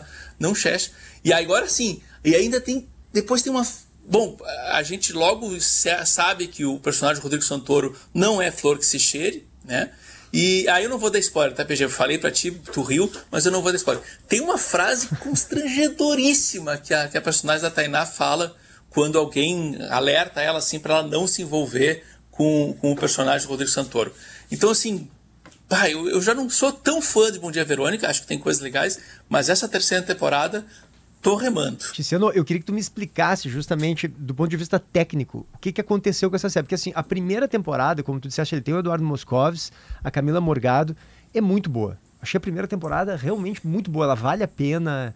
Ela tem uma dinâmica boa. Tem alguns atores que eh, talvez não vão muito bem, mas, mas não comprometem. E, e tá muito boa. A segunda temporada, que é com o Reinaldo Giannichini, ela já piora bastante. Essa terceira, agora, eu concordo contigo. É, é muito inverossímil, cara. Ô, PG, a própria até, até caracterização... pra contribuir né, Hum. e ver o que o Tiziano pensa, eu acho que entra pro hall das séries do tipo assim, deveria ter acabado ali. Exatamente. A primeira temporada é ótima, a segunda é quase ruim, essa terceira eu, eu também não tô gostando. Mas eh, até a caracterização, Laura, do Rodrigo Santoro nessa terceira eu acho meio caricato, assim, meio burlesco, aquela coisa que é meio príncipe, meio índio, meio, sabe, não, não, não ficou legal. E, e eu queria te perguntar, dizendo, por que, que a série piora tanto? Mudou roteirista? Mudou diretor? O que, que aconteceu? Porque a primeira temporada é bem boa. É bem boa É, mesmo. Assim, olha só, vamos lá. Não, assim, o roteirista tem os mesmos ali. É um monte de roteirista, né, trabalhando, né? Então, é aquela coisa assim, tem gente que acha que é legal, porque tem muita gente trabalhando, né, várias ideias, mas eu acho que às vezes dá um- uma saída assim de, de unidade, né? Ah, eu tenho um problema, eu não, eu não consigo empatizar né, com a personagem da, da, Tainá, da, da, Tainá Miller. Eu acho que ela não acertou o tom dessa personagem. Eu não, não, não consigo achar. Tanto é que, assim, que para mim é evidente sim, que a primeira temporada, o que segura a primeira temporada é o núcleo do, do Moscovitz com a Camila Morgado. É. Que a gente fica realmente fascinado pelo desempenho dos dois, pelo que está acontecendo ali. Né? Então, sempre que a série voltava para o núcleo da Tainá Miller, eu achava meio fraquinho. A segunda temporada, mesma coisa. E aí tu tem assim, acho que do, acho do Moscovis e Camila Morgado são bons atores. O Reinaldo Giannichini eu não acho tão grande ator para fazer aquele personagem.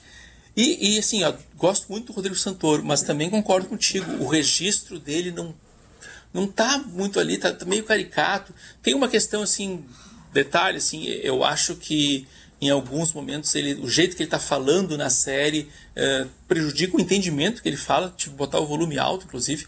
Eh, essa coisa do.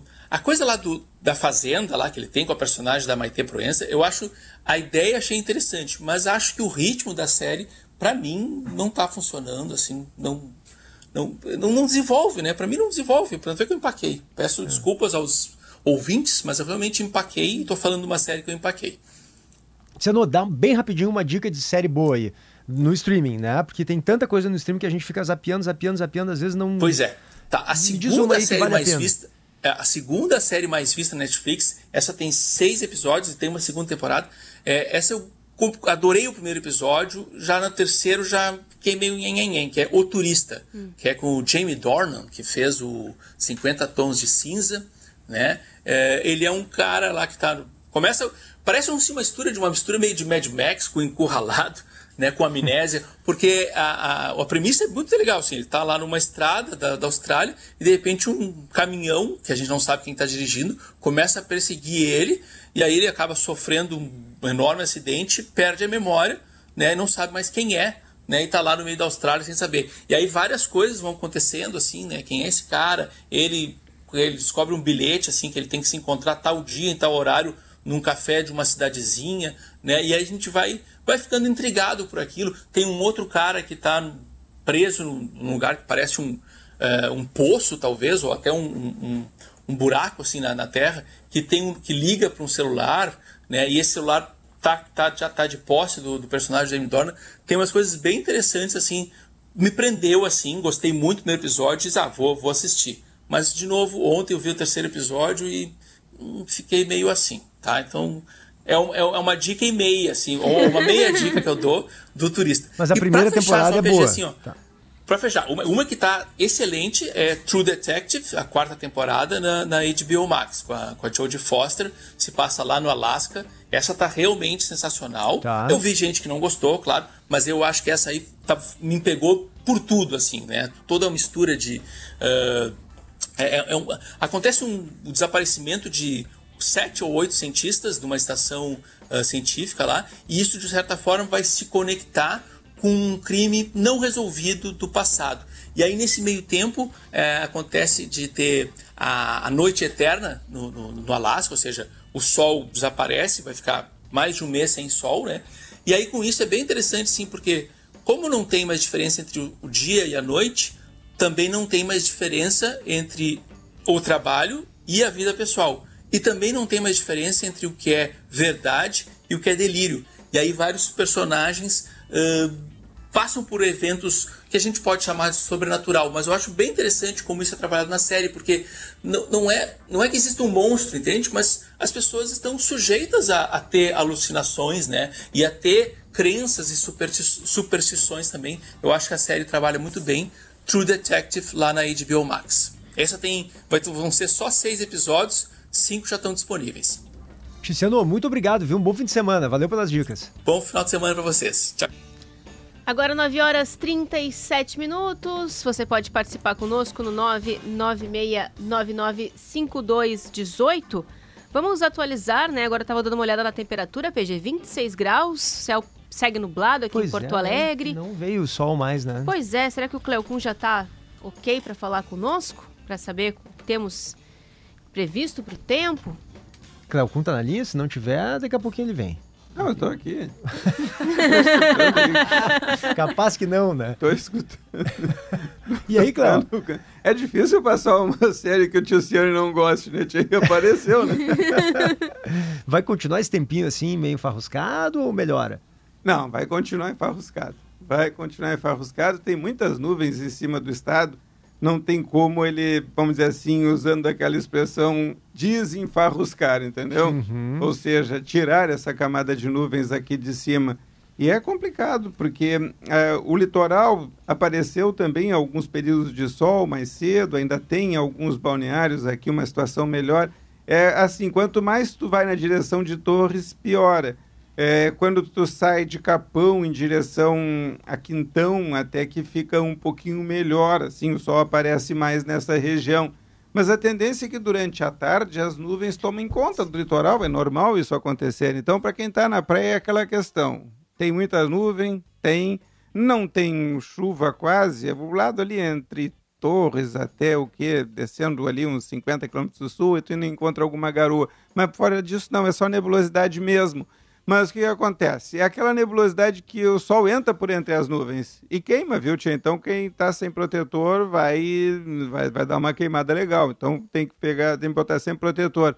Não serve assim para bronzear e tudo. Não é um período para entrar na água, porque a água está um pouco fria, naturalmente, aqui no nosso litoral, mas tem pessoas que entram, né, tia? Mas não é aquela coisa convidativa. Mas enfim, sabe uma coisa que eu sempre digo para as pessoas? Litoral não pode ser só areia e água. Tu não pode reduzir o litoral do Rio Grande do Sul ou de qualquer lugar a areia e água, senão você está ferrado, né? Tia? Litoral tem que ter outros propósitos. E as pessoas vão. E a grande parte das pessoas que vão para o litoral, é bom a gente sempre colocar isso, não vão na areia. Outra grande parte das pessoas que vão para o litoral não entram na água. Então a gente às vezes se preocupa muito com areia e água e as pessoas vão para o litoral para esparecer a cabeça, para caminhar, para tomar cerveja, enfim, para fazer coisas diferentes que fazem na sua cidade de origem. Então dá para aproveitar nesse sentido. O litoral fica muito chato quando fica muito chuvoso e não é o caso. Amanhã tem até uma quantidade um pouco maior de horas de sol, tem menos umidade um pouquinho no domingo, embora não seja nenhum dia santo, assim, da gente, olha, vai estar muito bom, mas aproveita um pouco mais do que hoje. Sempre repito, tem sol, tem sol e nuvens. Isso em termos de litoral. Para quem vai subir a serra, e muita gente vai subir a serra por causa da festa da uva, tranquilo. Ah, mas não vai ter sol. Bom, a maior parte da situação lá em Caxias é dentro dos pavilhões. Então, não tem problema nenhum. Não tem sol, mas também não faz diferença. E a situação para chuva não tem. Aquela preocupação que as pessoas têm chover forte na hora da saída ou chover forte na hora de ir para a serra, não tem problema. Pode dar uma garoa somente. E para quando sai, eu acho até interessante que as pessoas ficam mais atentas no trânsito, ficam mais atentas na estrada quando tem algum tipo de garoa. A tendência é que isso fique assim hoje e amanhã, então é um final de semana bem aproveitável para quem quer ir para a Serra Gaúcha. Pode ter centro do estado também está tranquilo, muitas nuvens é onde está mais fechado, onde tem algumas garoas aí que ocorrem de forma um pouco mais frequente aqui e ali. Oeste está com nebulosidade, mas fatalmente sem a presença da chuva. Um clima ameno, portanto, aquele clima, vamos dizer assim, que tem muita nuvem, mas não tem chuva. Sim. E Então dá para aproveitar tranquilamente esse período. E para quem fica na cidade, PG, Hum. se o pessoal quiser sair para tomar alguma coisinha, também não tem problema nenhum. Claro, desde Não. que tenha aquela coisa, dirigiu, não bebe, né, E- Tchê? e- é e aquilo assim, que eu né, falo Cléo, sempre para não- quem vai para a praia. Tomou cerveja, começou a beber, para de entrar na água, né? E também, né, Cléo, pra quem tá na cidade, né, não ter aquele calor que parece que é Pô. um sol pra cada um, tá maravilhoso, já, né? Já é uma baita na vantagem. É que os caras ficam com aquele negócio de que, de que é, quanto mais quente, melhor. Não é assim. E sabe qual é o outro negócio que acaba caindo a mística que as pessoas não estão aprendendo ainda, Laura? Hum. É aquele negócio, quanto mais quente, mais pelado. Eu digo, caramba, não é assim, porque senão os árabes andariam tudo pelado, Claro, não claro. andariam com aquele monte de pano na volta, né? Tia, Afinal de contas, ninguém é tão burro assim, né? Aí os caras vão lá, 45 graus, 46, e os árabes com o quê? Com aqueles panos na volta, mas o negócio em cima para não aquecer a cabeça, enfim, com o corpo solto embaixo, que é para para diminuir a sensação de calor. Aí tu vem para Porto Alegre, né? O que, que acontece com o Cléo e o PG? Fica lá só de, só, só, só de sunga, né? Achando que vai melhorar alguma coisa. Claro que não melhora, só pior. Um dia a gente ainda aprende. Um abraço. Abração, Abraço, Cléo. Obrigado. Cléo, Bom abraço. Cléo. Vamos lá? 9h43. É, eu ia sugerir, Laura, pra gente Hum. ir pro intervalo, pra Cíntia nos encaminhar aqui pro intervalo Eu comercial. O acho que uma ótima acha? ideia. Cíntia Grebin tá aqui com a gente, ela que tá com um show dedicado inteiramente a Elis Regina. O que, que tu vai tocar pra gente agora, Cíntia? Madalena. Linda. Canção de Van Lins, que também ficou eternizada aí na voz da Elis. Vamos ouvir, Cíntia Grevin, às 9h43. Ô Madalena, o meu peito percebeu que o mar é uma gota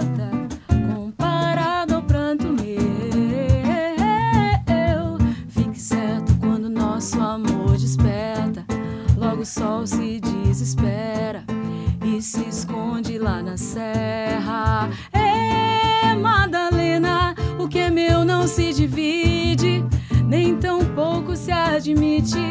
Quem do nosso amor duvide, até a lua se arrisca num palpite que o nosso amor existe, forte ou fraco, alegre ou triste. Madalena, peito percebeu que o mar é uma gota comparado ao pranto meu.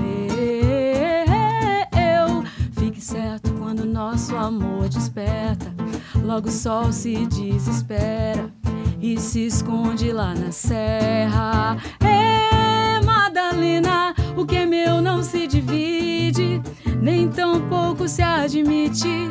Quem do nosso amor duvide, até a lua se arrisca num palpite que o nosso amor existe, forte ou fraco, alegre ou triste.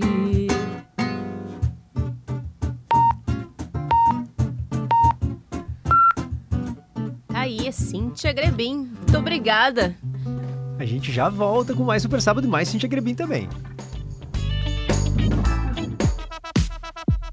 O espetáculo Sangue e Pudins anuncia novas datas. A próxima temporada será de 16 a 25 de fevereiro no Teatro Renascença. A montagem, escrita pelo diretor gaúcho Luciano Labarce, é uma adaptação dos textos originais de Mark Ravenhill e Bronze Purnell. A peça inglesa e o texto americano se cruzam, se esclarecem e dão lugar a um terceiro texto, sem negar suas influências. Sangue e Pudins retrata em cenas duras e impactantes personagens de uma geração que entende o consumo e as transações da sociedade capitalista como única forma de interação possível.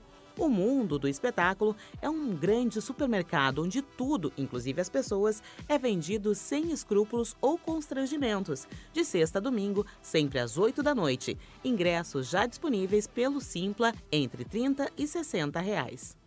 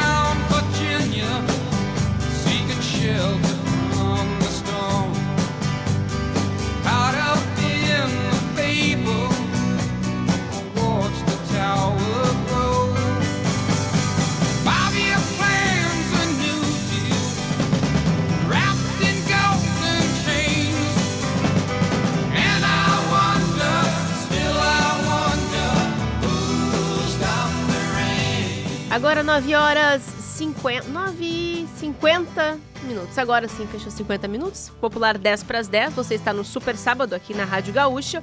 O Super Sábado sempre para Stock Center. Preço baixo com um toque a mais.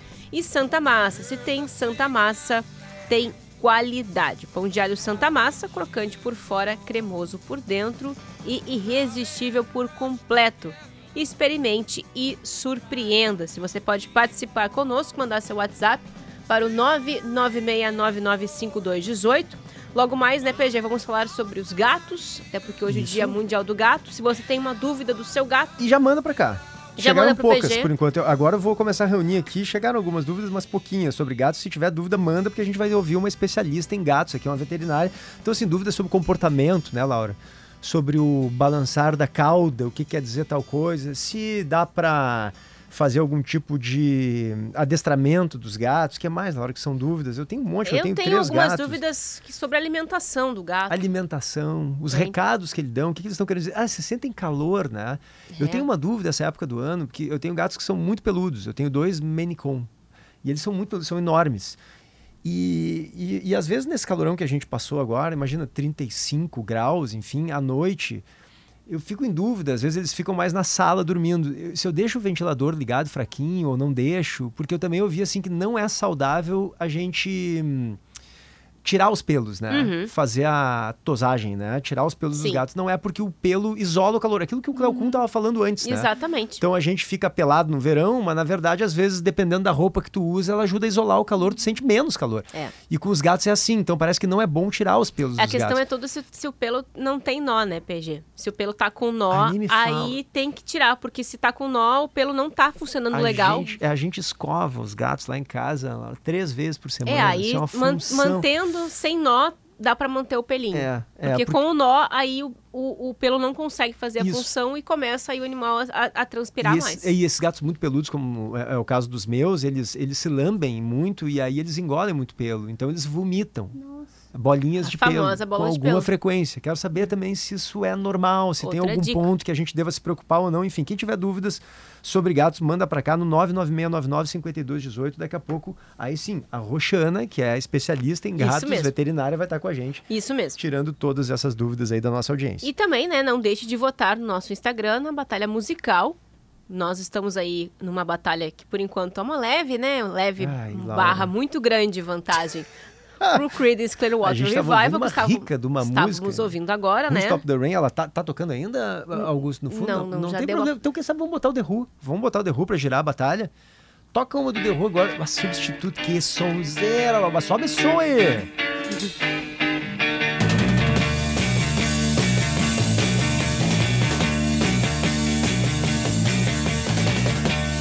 think we look pretty good together. Think my shoes are made of leather. But I'm a substitute for another guy. I look pretty tall, but my heels are high. The simple things you see are all complicated. Look pretty young, but I'm just backdated. Yeah. Tá então o som de Substitute Estamos do The tomando Who. um, um pau aqui. 75% pro Creedence, 25% pro The Who. Mas tu vê que tá baixando devagarito. Começou 77 a 23, depois 76 a 24, 75 a 25. Acho difícil virar, mas enfim. Creedence na frente com o Who tentando ali reduzir um pouquinho essa margem ampla aí de... Putz, é muito alta, hein? É alta. 75 a 25. Pois é. Vota lá em arroba GZH Digital no Instagram, tá? Clica nos stories ali, vai ver nossa enquete. E neste ritmo, no ritmo do Who, a gente chama o nosso super repórter, o André Malinós, que nos apresenta os lençóis cidreirenses, um verdadeiro paraíso, É verdade. um pouco escondido no litoral norte Na gaúcho. época era dunas de cidreira, agora é só em cidreirense. Ficou mais chique. Vamos É. Ficou ouvir, mais vamos chique, ouvir o ficou mais Malinowski. chique. Super Repórter.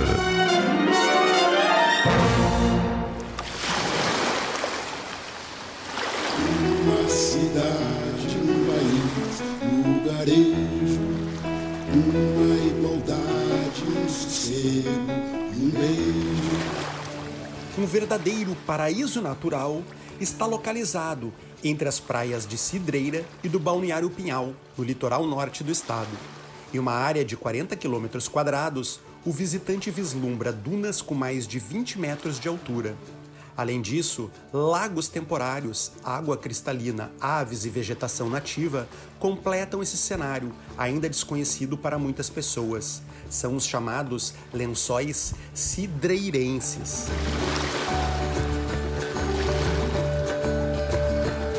Empresário de turismo Roberto Porciúncula, que costuma visitar os lençóis com frequência, afirma que o destino deverá atrair muita gente e que serão necessários alguns cuidados em relação à preservação do meio ambiente. E nós precisamos saber preservar esse paraíso que é dunas à beiras de lagoas. Hoje existe uma trilha, a trilha do Tuia, e eu quero colocar para todos os usuários que é uma coisa muito legal a trilha do Tuia que eles fazem.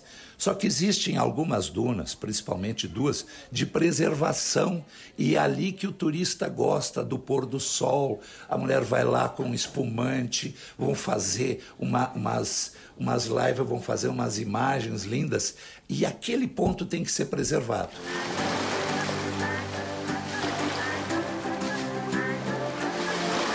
Imensidão de areia é uma área de preservação permanente. Os lençóis d'água se espalham pelo local e sofrem influência do vento, do sol, da chuva e da evaporação, ou seja, surgem e desaparecem em alguns períodos. Visitantes costumam subir até o topo das dunas de areia para contemplarem e fotografarem o pôr do sol. A especialista em aromaterapia, Lúcia Helena Boeira, compartilha o que viu. O passeio para mim foi espetacular. Eu particularmente não tinha feito passeio ainda, foi minha primeira vez. Então, é, desde o início do trajeto de barco, tu vê toda essa exuberância da natureza, o verde, daqui a pouco é, vê aquela duna branquinha contracenando junto com aquela água quentinha, cristalina né? É, para mim foi uma experiência sensacional. Poder contemplar a natureza né, tão exuberante e que está de fácil acesso para qualquer pessoa que quiser visitar, que quiser ter essa experiência. Né? É, imaginar que tantas pessoas que moram no município há tantos anos e que não conhecem ainda os lençóis.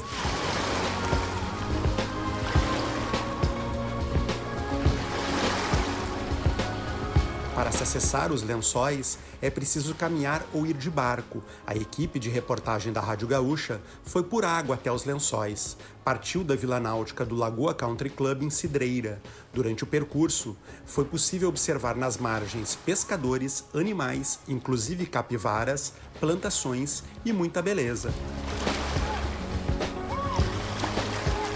Após passar sob a ponte da RS 784, vinda pela Lagoa da Cidreira, a embarcação chega à Lagoa da Fortaleza. Pouco adiante, as dunas de areia começam a aparecer no horizonte. Em seguida, chega-se de fato aos lençóis cidreirenses.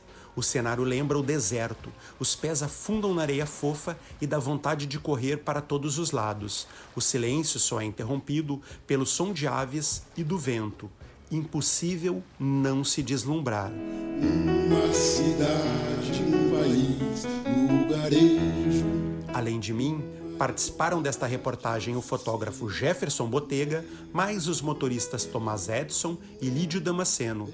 A equipe de reportagem contou com o suporte do Lagoa Country Club e o auxílio do grupo dos passeios náuticos Lençóis Cidreirenses, que disponibilizou embarcação, guias e informações durante toda a visita. Direto de Tramandaí para o super repórter deste sábado, André Malinowski. Tá aí então a dica do André Malinowski nos contando um pouquinho mais sobre como é, né? Como estão os lençóis É, cidreirenses ou dunas de cidreira, né? Fiquei com vontade de voltar a ter mais estrutura agora, né? Na época em que eu fui algumas vezes, eu já era super bonito, né? Mas não tinha não tinha eh, estrutura como tem hoje, né? Então hoje tu tem equipamentos, tem jipes, tem veículos, enfim, que te fazem ter uma experiência muito mais, ah, muito mais completa, né? Nos lençóis cidreirenses, como eu disse, na época era dunas de cidreira. Era um Então, pouco mais rústico, né? O passeio era faça você mesmo e se der algum problema, se vire você mesmo. Exatamente. E hoje tem uma estrutura mais, mais, mais evidente para isso. A prefeitura também está investindo como um ponto turístico ali daquela região e é bonito mesmo. Tem essas águas em meio às dunas, quer dizer, não são todos os pontos assim do país que tem isso, muito pelo contrário, são poucos, né? Claro que os lençóis maranhenses são os mais conhecidos, mas a gente tem aqui pertinho da gente e a gente às vezes valoriza pouco, né, Laura? Eu sempre É. digo, a gente tem, tem, tem canyons aqui no Rio Grande do Sul, por exemplo, em Cambará do Sul, as pessoas não conhecem. É maravilhoso, é lindo, né? Então é legal a gente valorizar o que a gente tem de legal aqui. O Lençóis Cidreirense é um dos exemplos. Isso aí. Notícia na hora certa. Cartórios de protesto, jeito mais eficiente de recuperar uma dívida. Notícia na hora certa, 10 horas. Durante pronunciamento na Etiópia, presidente Lula propõe parceria com países africanos para combate ao desmatamento. Nova empresa de ônibus começa a operar neste sábado em Nova Santa Rita. Jovem é morto a tiros ao chegar em casa em Garibaldi, na Serra. Céu nublado em Porto Alegre agora faz 25 graus. O sábado será de sol entre nuvens na maior parte do Rio Grande do Sul. Há previsão de pancadas fracas de chuva em diferentes áreas, principalmente a partir da tarde. A cobrança de dívidas de até um ano é gratuita com os cartórios de protesto.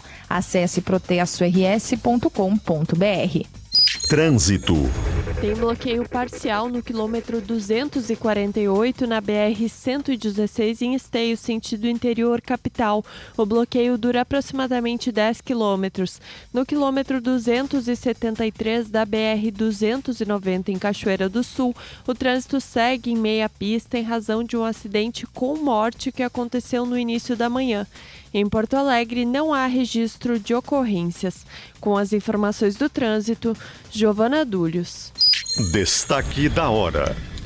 Obras de reconstrução da Ponte Pêncil causam interdição da passagem de embarcações no rio Mampituba. O bloqueio na área da ponte, que fica entre Torres e Passo de Torres, começará na próxima segunda-feira e deve durar até quarta. O trânsito de embarcações no local será interrompido devido a obras.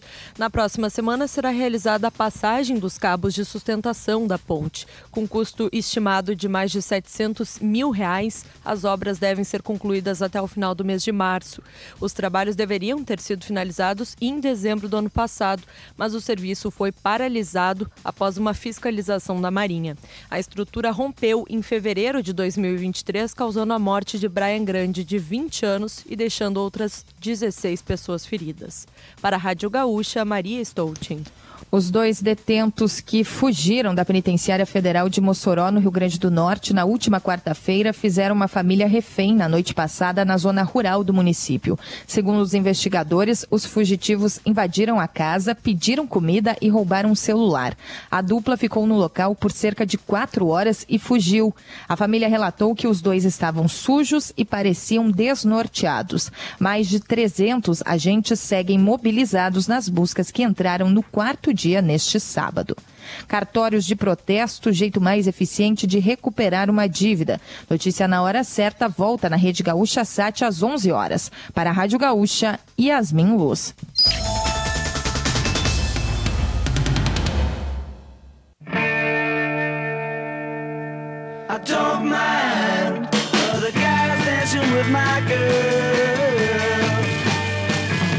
That's fine.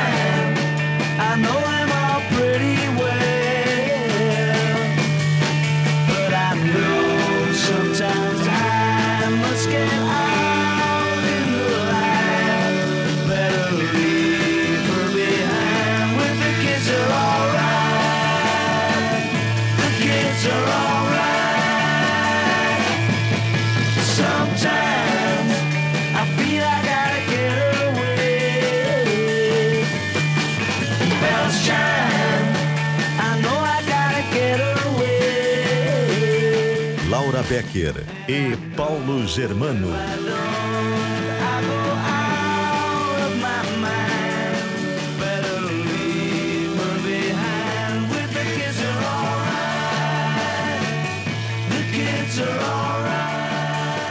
Agora, 10 horas 7 minutos, nós estamos no Super Sábado com uma batalha musical de peso hoje. Creedence Clearwater's Revival versus The Who e você pode continuar participando. Que música estamos ouvindo neste momento, Ah, PG? estamos ouvindo The Kids Are Alright, uma belíssima de uma música agora. O The Who tem que ganhar uns votinhos. Sobe o som aí mais uma vez, Augusto.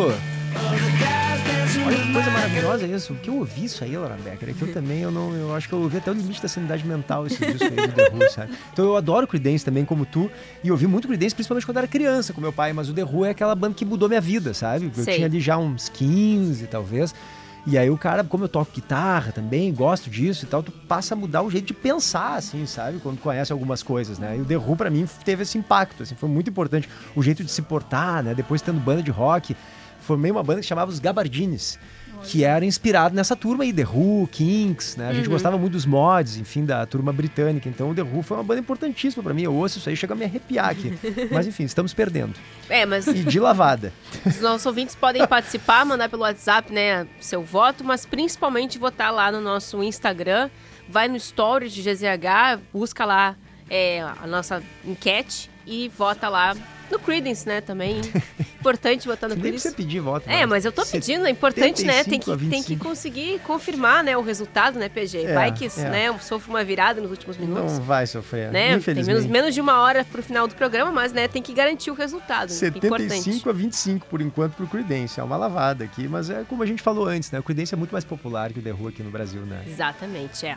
Super Sábado para Stock Center, preço baixo com um toque a mais. E Santa Massa, se tem Santa Massa, tem qualidade. Temos mais atrações agora no Super Sábado PG. Temos atrações do Super Sábado. Os ouvintes aqui mandaram uma série de perguntas. A gente vai começar, vamos passar todas elas. Eu tenho uma série de dúvidas também, porque hoje é o Dia Mundial do Gato.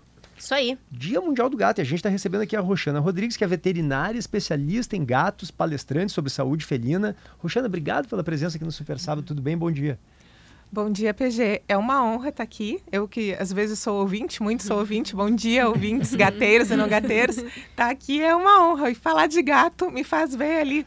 Tu falando né, que o The Who não é tão conhecido. Os gatos, há um tempo atrás, não eram tão conhecidos e agora eles estão chegando pertinho ali dos cães na nossa vida. Tu vê, daqui a pouco eles viram a batalha musical. né? tô torcendo, tô torcendo. Que legal, é, tu tem toda razão. Os gatos não eram tão populares quanto os cachorros eram, né? Até pouco tempo atrás. Agora, por que que tu acha? O que que tu atribui isso?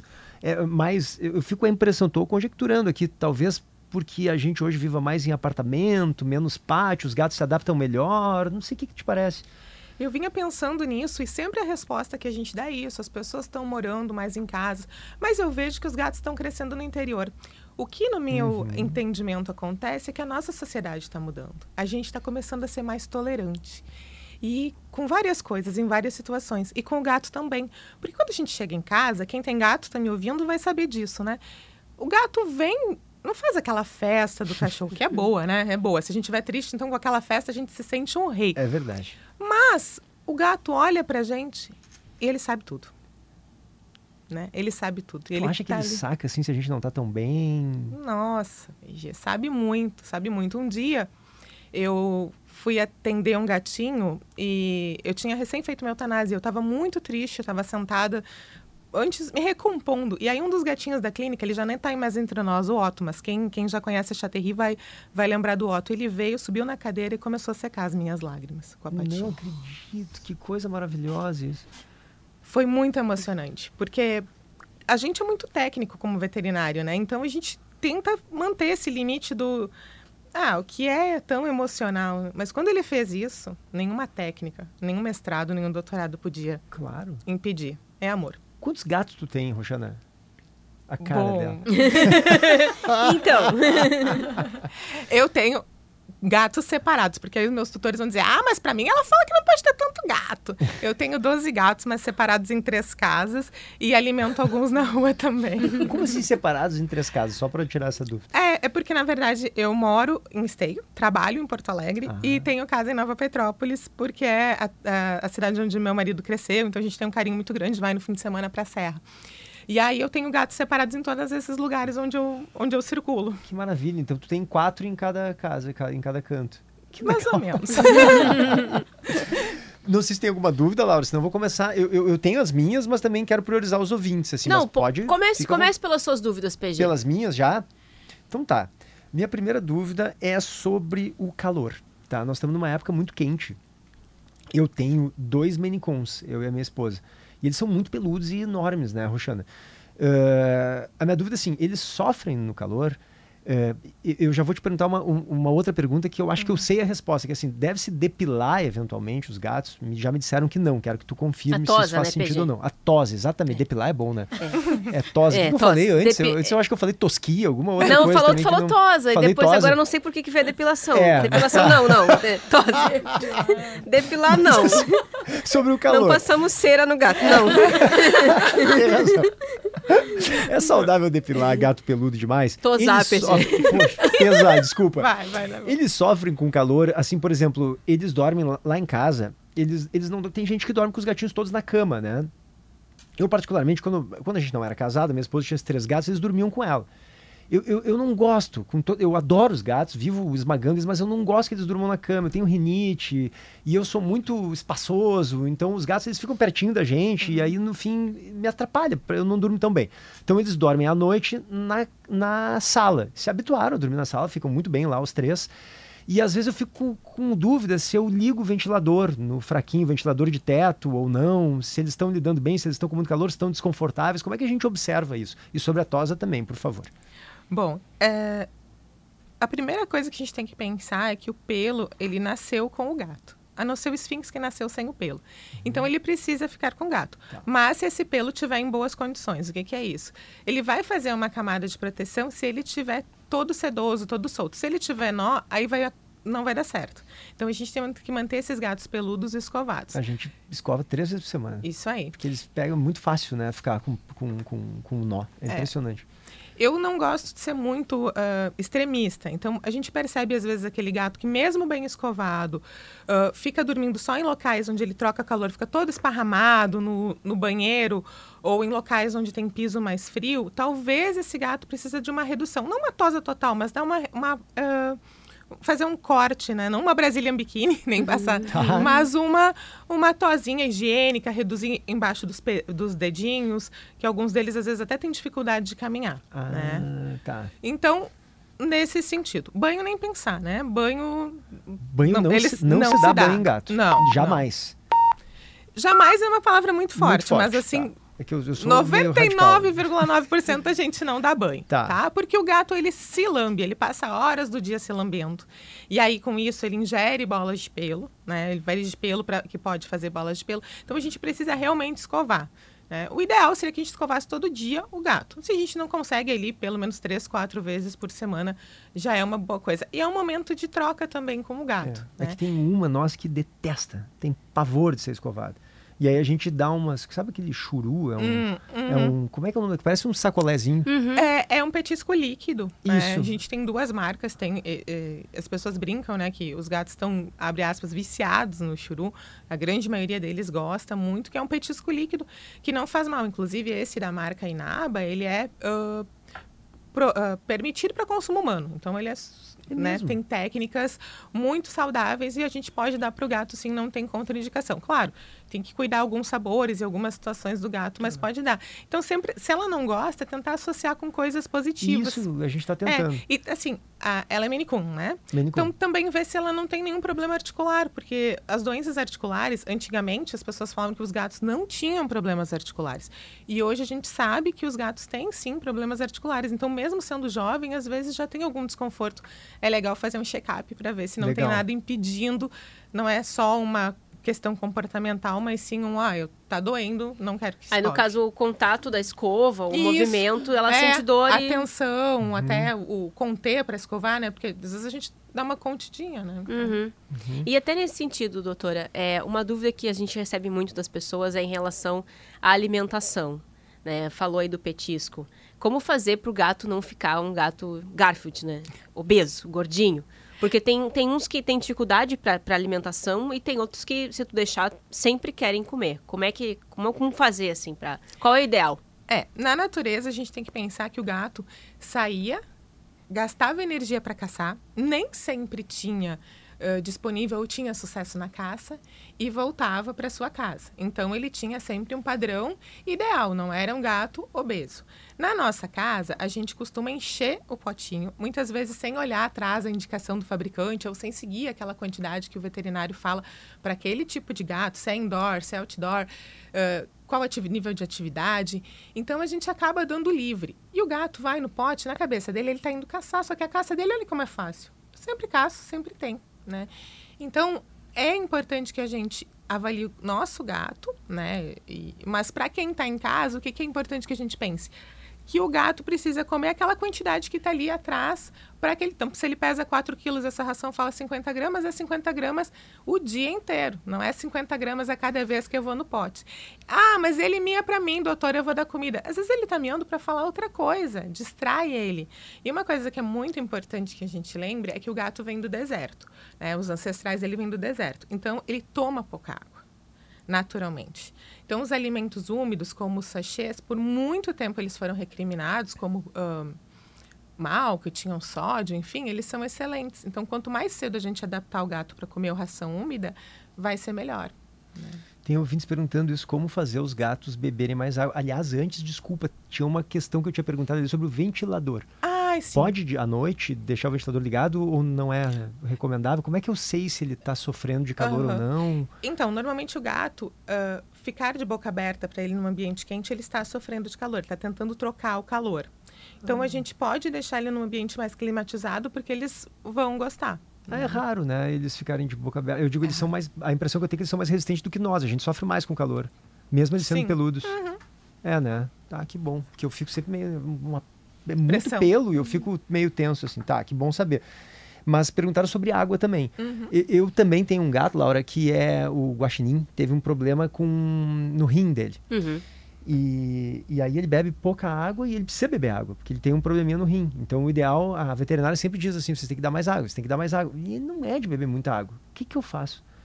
Bom, o gato, ah, como eu disse, ele vem do deserto. Então, ele tem lá uma pouca oferta de água, né? E ele guardou isso na cabeça dele, que ele não precisa tanto de água, que ele tira a água do alimento. Como que a gente vai fazer no nosso dia a dia, já que a gente dá ração seca, que tem ali 8% de água, o que é muito longe do seu ideal, e fazer ele beber água. Fontes de água. Ah, eu brinco que o gato tem que ser perseguido pela água, tem que ter vários potes, de vários tipos, tamanhos, jeitos, em toda a casa. Né? Porque a casa já é do gato, né? A gente acaba a estética quando a gente compra um gato, É né? ou verdade. quando a gente adota um gato. Tem que adaptar a Ou casa, quando né? a gente vai mudar para uma casa que tem gato, tem que adaptar.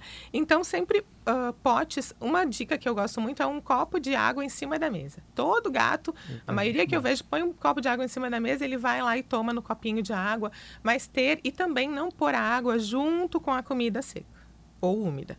A água tem que ser longe da comida, porque na natureza ele não caça onde ele bebe água. Ah, Então, se a perfeito. gente só separar da comida, Sim, porque ele é muito vai... limpinho. Então, se É. a água estiver perto da caça, a tendência é que a água esteja mais contaminada, suja, né? Exatamente.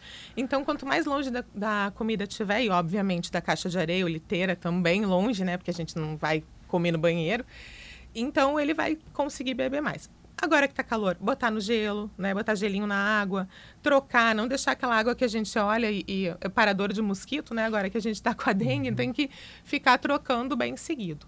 E sempre ter paciência. Ah, não é porque ele não usou. Às vezes um gato leva meses para adaptar com uma coisa. Então deixa lá que ah, esse pote ele não usa, deixa que um dia ele vai lá. E, de, e de materiais diferentes também. Ah, de cerâmica, de vidro. Botar um espelho embaixo da água do vidro, assim, a gente coloca aquele pote bem grande, tipo que vai fazer lasanha, pega pega o pote lá e coloca um espelho embaixo, que quando ele vai olhar, ele vai se refletir, ele vai pensar que ele está num rio, que ele é um grande caçador. Né? E aí E- ele vai gostar de tomar mais água. Que loucura! Nunca tinha pensado nisso, que legal. Então, um- e, precisa ser grande o pote, de preferência. Melhor que seja grande para ele não encostar os bigodes. Tá. Aquele potinho de plástico minúsculo, o gato olha e diz: Meu Deus, não quero isso. Socorro. Por quê? Porque ele, porque ele não encosta os bigodes. É, se ele não encostar os bigodes, aí fica melhor para ele, porque o bigode ele serve como direcion... é como se fosse uma extensão ah, de um órgão tátil para ele. Aham. Ele usa o bigode para medir onde ele vai pular, ele usa onde ele vai passar. Então o bigode dele tem que estar livre. Então é legal ser grande Uhum. o pote. Interessante. Ou E- seja, o pote não é proporcional ao tamanho do gato. Não, o pote não é proporcional ao tamanho do gato. E leite, doutora? Bom, essa é uma pergunta que eu ouço bastante no consultório. Os gatos ah, são mamíferos e depois de um tempo eles têm uma enzima que eles não vão ah, absorver tão bem o leite. Então, assim, tem-se um mito, acho que mais por televisão, enfim, de que o gato precisa de leite. Não precisa. Muitos deles vão ter problemas como diarreia. Mas se o meu gato gosta de leite, eu já estou acostumada a dar, eu quero tentar dar sem lactose, tudo bem, é o teu gato. Mas a grande maioria não precisa beber leite por conta de ter um, um problema gastrointestinal. E os derivados, assim, um iogurte, um requeijão? Bom, essa é uma, uma coisa que a gente deixa para um petisquinho, para uma uh, coisinha, aquela ponta da colherinha do café de requeijão para dar um, um para ajudar depois de dar uma medicação. É aquela coisa, doutora, comeu iogurte, o É. potinho tá ali, tem a sujeirinha, É, ele tá olhando pra ele ti, tá ali, tá te namorando. Exatamente. Não que a gente vai pegar e vai abrir um pote, este é o teu pote, É, claro. né? É um Mas agradinho, aquela, é é, uma aquela troca toalhinha. Tá, e tem outros perguntando aqui, Laura, também sobre alimentação. Por exemplo, a Marli Rejane, ó.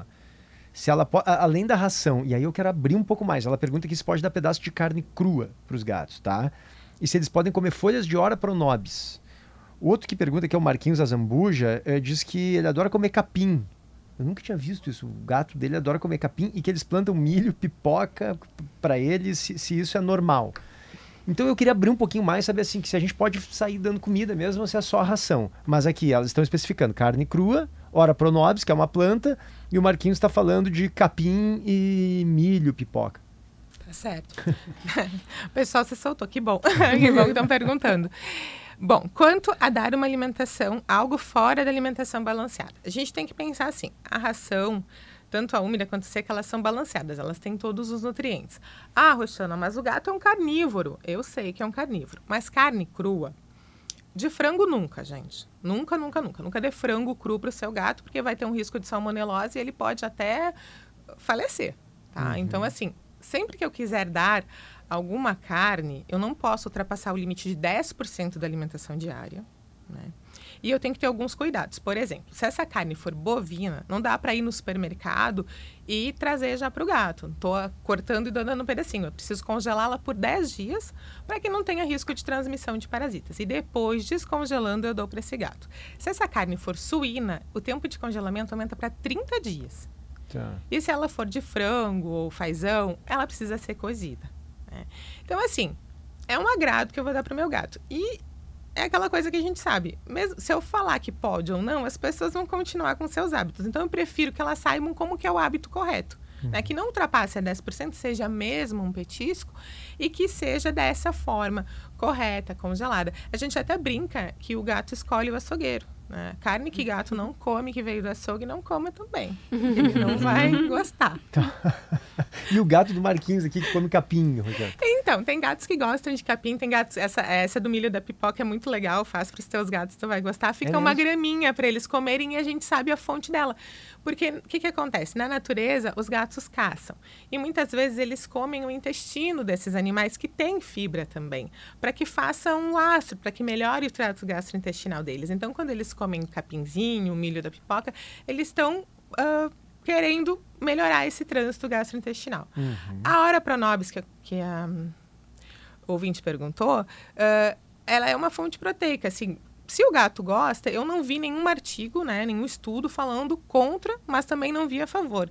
Então, eu ligaria ali para o CIT para saber se tem algum caso de intoxicação. O CIT é aberto a todas as pessoas, tem um 0800. Sempre que a gente tem um- um uma dúvida quanto, ou a gente fala com o nosso veterinário, ou a gente pode ligar para o sítio. Ah, encostou em algum produto de limpeza, ou tem alguma flor em casa. A gente tem que cuidar muito. Quem tem gato tem, e tem flor, porque tem algumas flores como o lírio que são muito tóxicas. Né? Uhum. Então eu sempre prefiro ah, não deixar em contato com coisas que possam vir a intoxicar. E eu tenho uma outra dúvida, aproveitando, Laura, sobre, sobre plantas, que é o seguinte: sempre me disseram que. hum, Agora me deu branco, tio. O nome da planta é essa muito comum que a gente usa em cima de prateleiras, que ela cai. Ela, ca- como é que é o Samambaia? nome? Não é uma samambaia.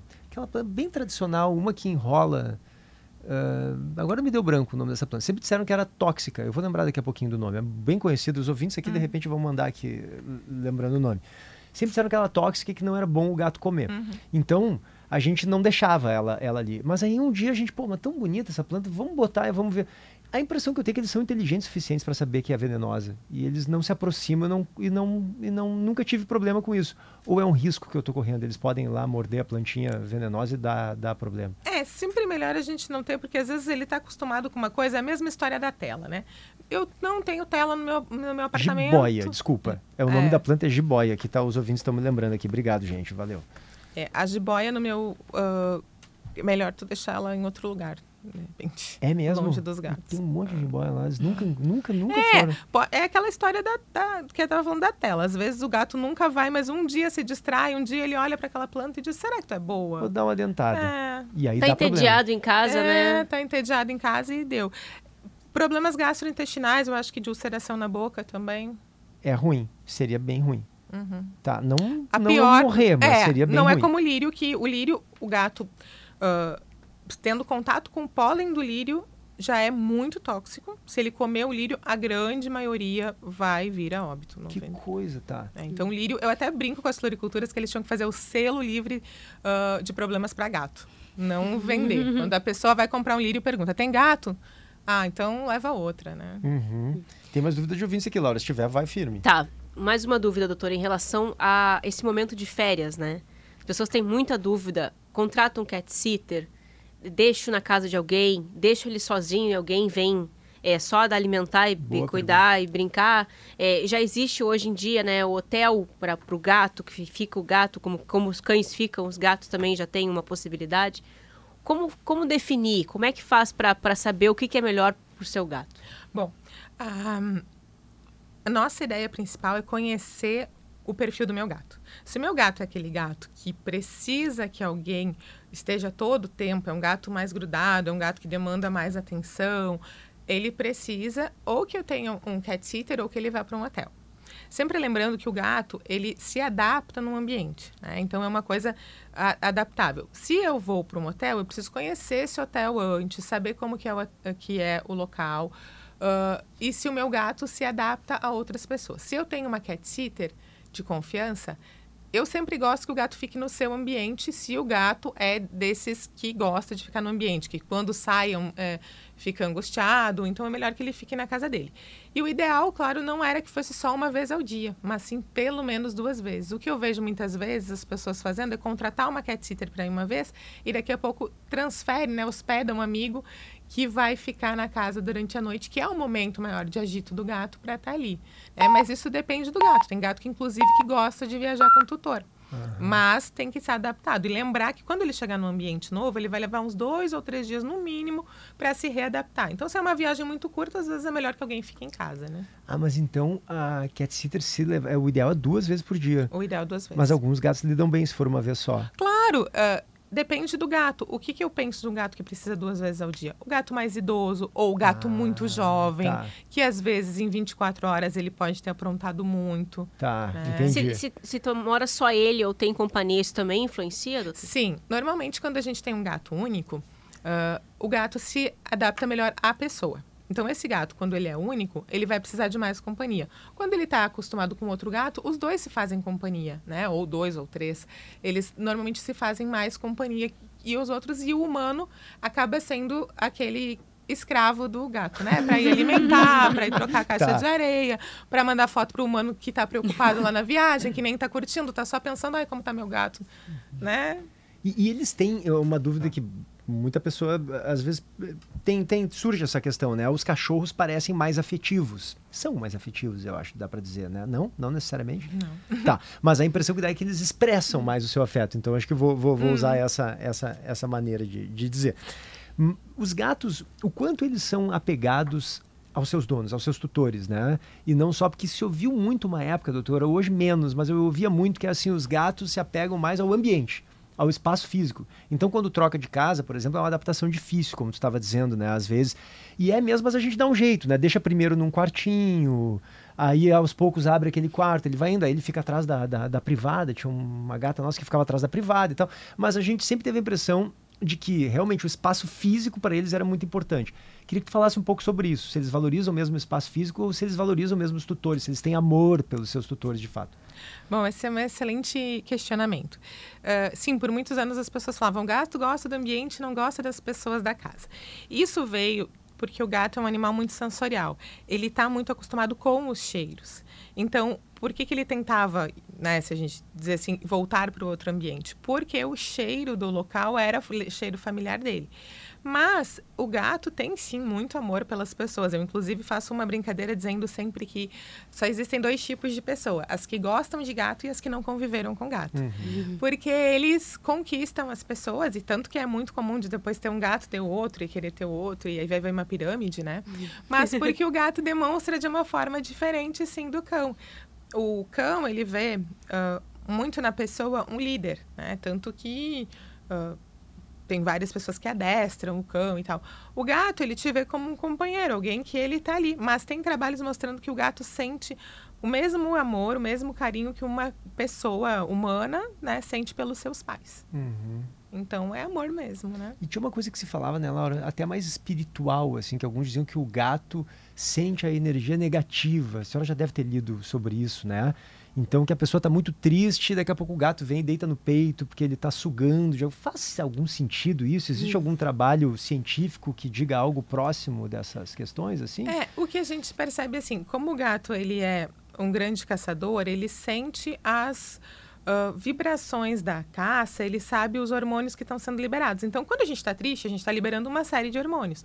Quando a gente está feliz, são outros hormônios. E ele lê essa nossa ah, modulação hormonal, vamos dizer assim, e aí se comporta de uma forma ou outra. Né? É uma questão mais física dele e que acaba a gente trazendo para esse lado mais espiritual. Mas é porque, na verdade, tanto que quando a gente vai atender um gato que é mais reativo, ah, a gente se coloca de uma forma mais impositiva, não sendo ruim para o gato, porque se ele perceber que a gente está indo com medo, é como se ele estivesse lendo uma presa com medo e ele já sabe muito bem como agir. Uhum. Por fim, Laura, é, tem um. O João de Erechim pergunta aqui por que, que do nada o meu gato sai correndo bem louco, sobe na árvore, sempre a mesma árvore, afia as unhas, desce da árvore como se nada tivesse acontecido, depois fica miando e me olhando. É o- bem específico. é o pergunta famoso zoom, né? Ma- ma- Mas, a gente vê que os gatos às vezes têm esses ataques, né? A gente tá em casa do nada, ele, ele, ele caminha, parece na, no encosto do, do, do sofá, né? Ele vai correndo e caminhando e sai ah, e para quieto, assim, fica no- nos olhando. Por que isso? Bom, isso pode ter algumas explicações. Às vezes eles criam hábitos deles no mesmo horário, no mesmo lugar, na mesma árvore. E às vezes eles veem bichinhos que a gente não vê, alguma coisa que eles sentem até barulho e querem ir caçar. E saem assim a disparada e depois voltam. E é normal Né? o gato atucanar de manhã. Sim, é o melhor horário. porque assim. manhã E aí quatro tu e meia, acorda, cinco enlouquece, não sei o que, tu começa a trabalhar, ele tá dormindo. Pô, Dá vontade de acordar, meu né? Deus, dá vontade de acordar. Mas aí, vontade de coitadinho. acordar. Mas então, o gato é um animal muito crepuscular. Quando, quando as caças deles começam a, a se movimentar, que acontece ali os passarinhos por quatro e meia, cinco da manhã, é o horário que ele fica mais agitado. Então é o horário que ele quer te acordar ali para deixa eu ir caçar, deixa eu ir fazer minha vida e depois eu vou dormir o dia inteiro enquanto tu trabalha para melhor ração. Roxana Rodrigues, veterinária especialista em gatos, palestrante sobre saúde felina. Roxana, para entrar em contato contigo, como é que faz? Se alguém quiser, de repente, ah, ou, ou- consultar o seu gatinho contigo, ou contratar uma palestra tua, qual é o caminho? Bom, ah, eu atendo to- ah, todos os dias na Chaterri, Centro de Saúde do Gato. E a gente está localizado na Rua General Neto 316, né?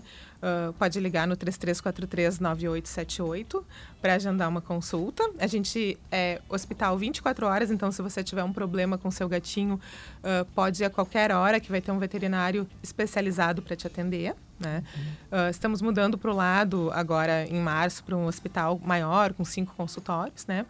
E pode me seguir no Instagram, arroba Roxana Rodrigues Fete, F-E-T-T, para conversar sobre palestras e, e até mandar lá sua foto do seu gato para eu conhecer. Obrigado, Roxana. Hoje Eu é que o agradeço. Dia Mundial do Gato, né, Laura? Isso Por aí, isso a gente Dia trouxe a Mundial do Roxana Gato. aqui. Exatamente.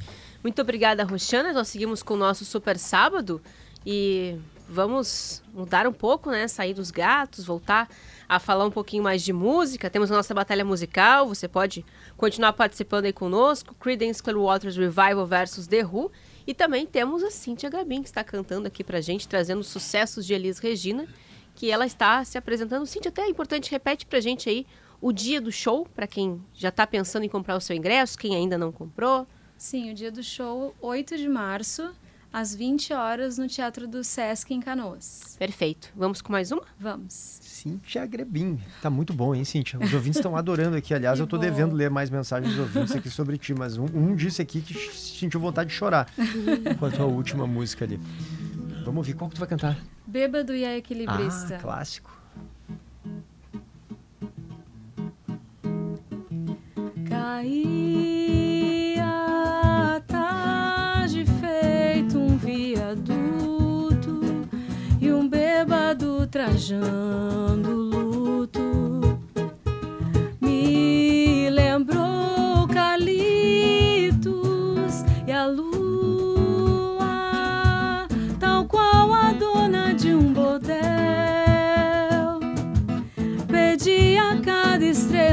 fria um brilho de aluguel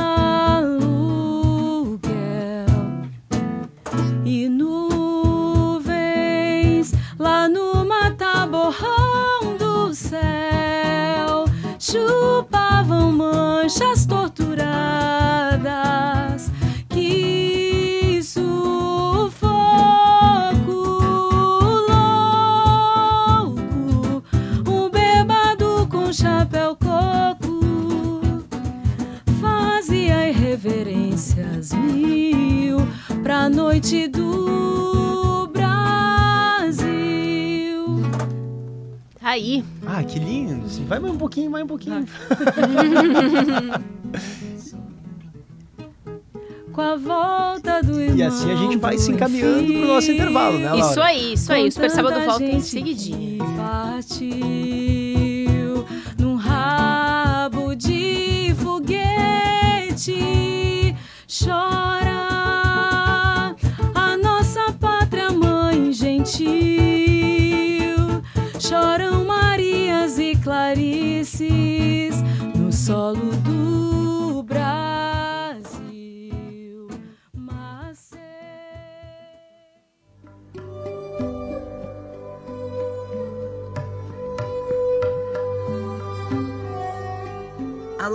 ouvintes da Rádio Gaúcha. Aqui quem fala é Jussara Gaspar, atriz do espetáculo Frida Kahlo, A Revolução da Companhia Dramática. Nós estaremos fazendo uma turnê no RS em celebração ao mês de lutas das mulheres.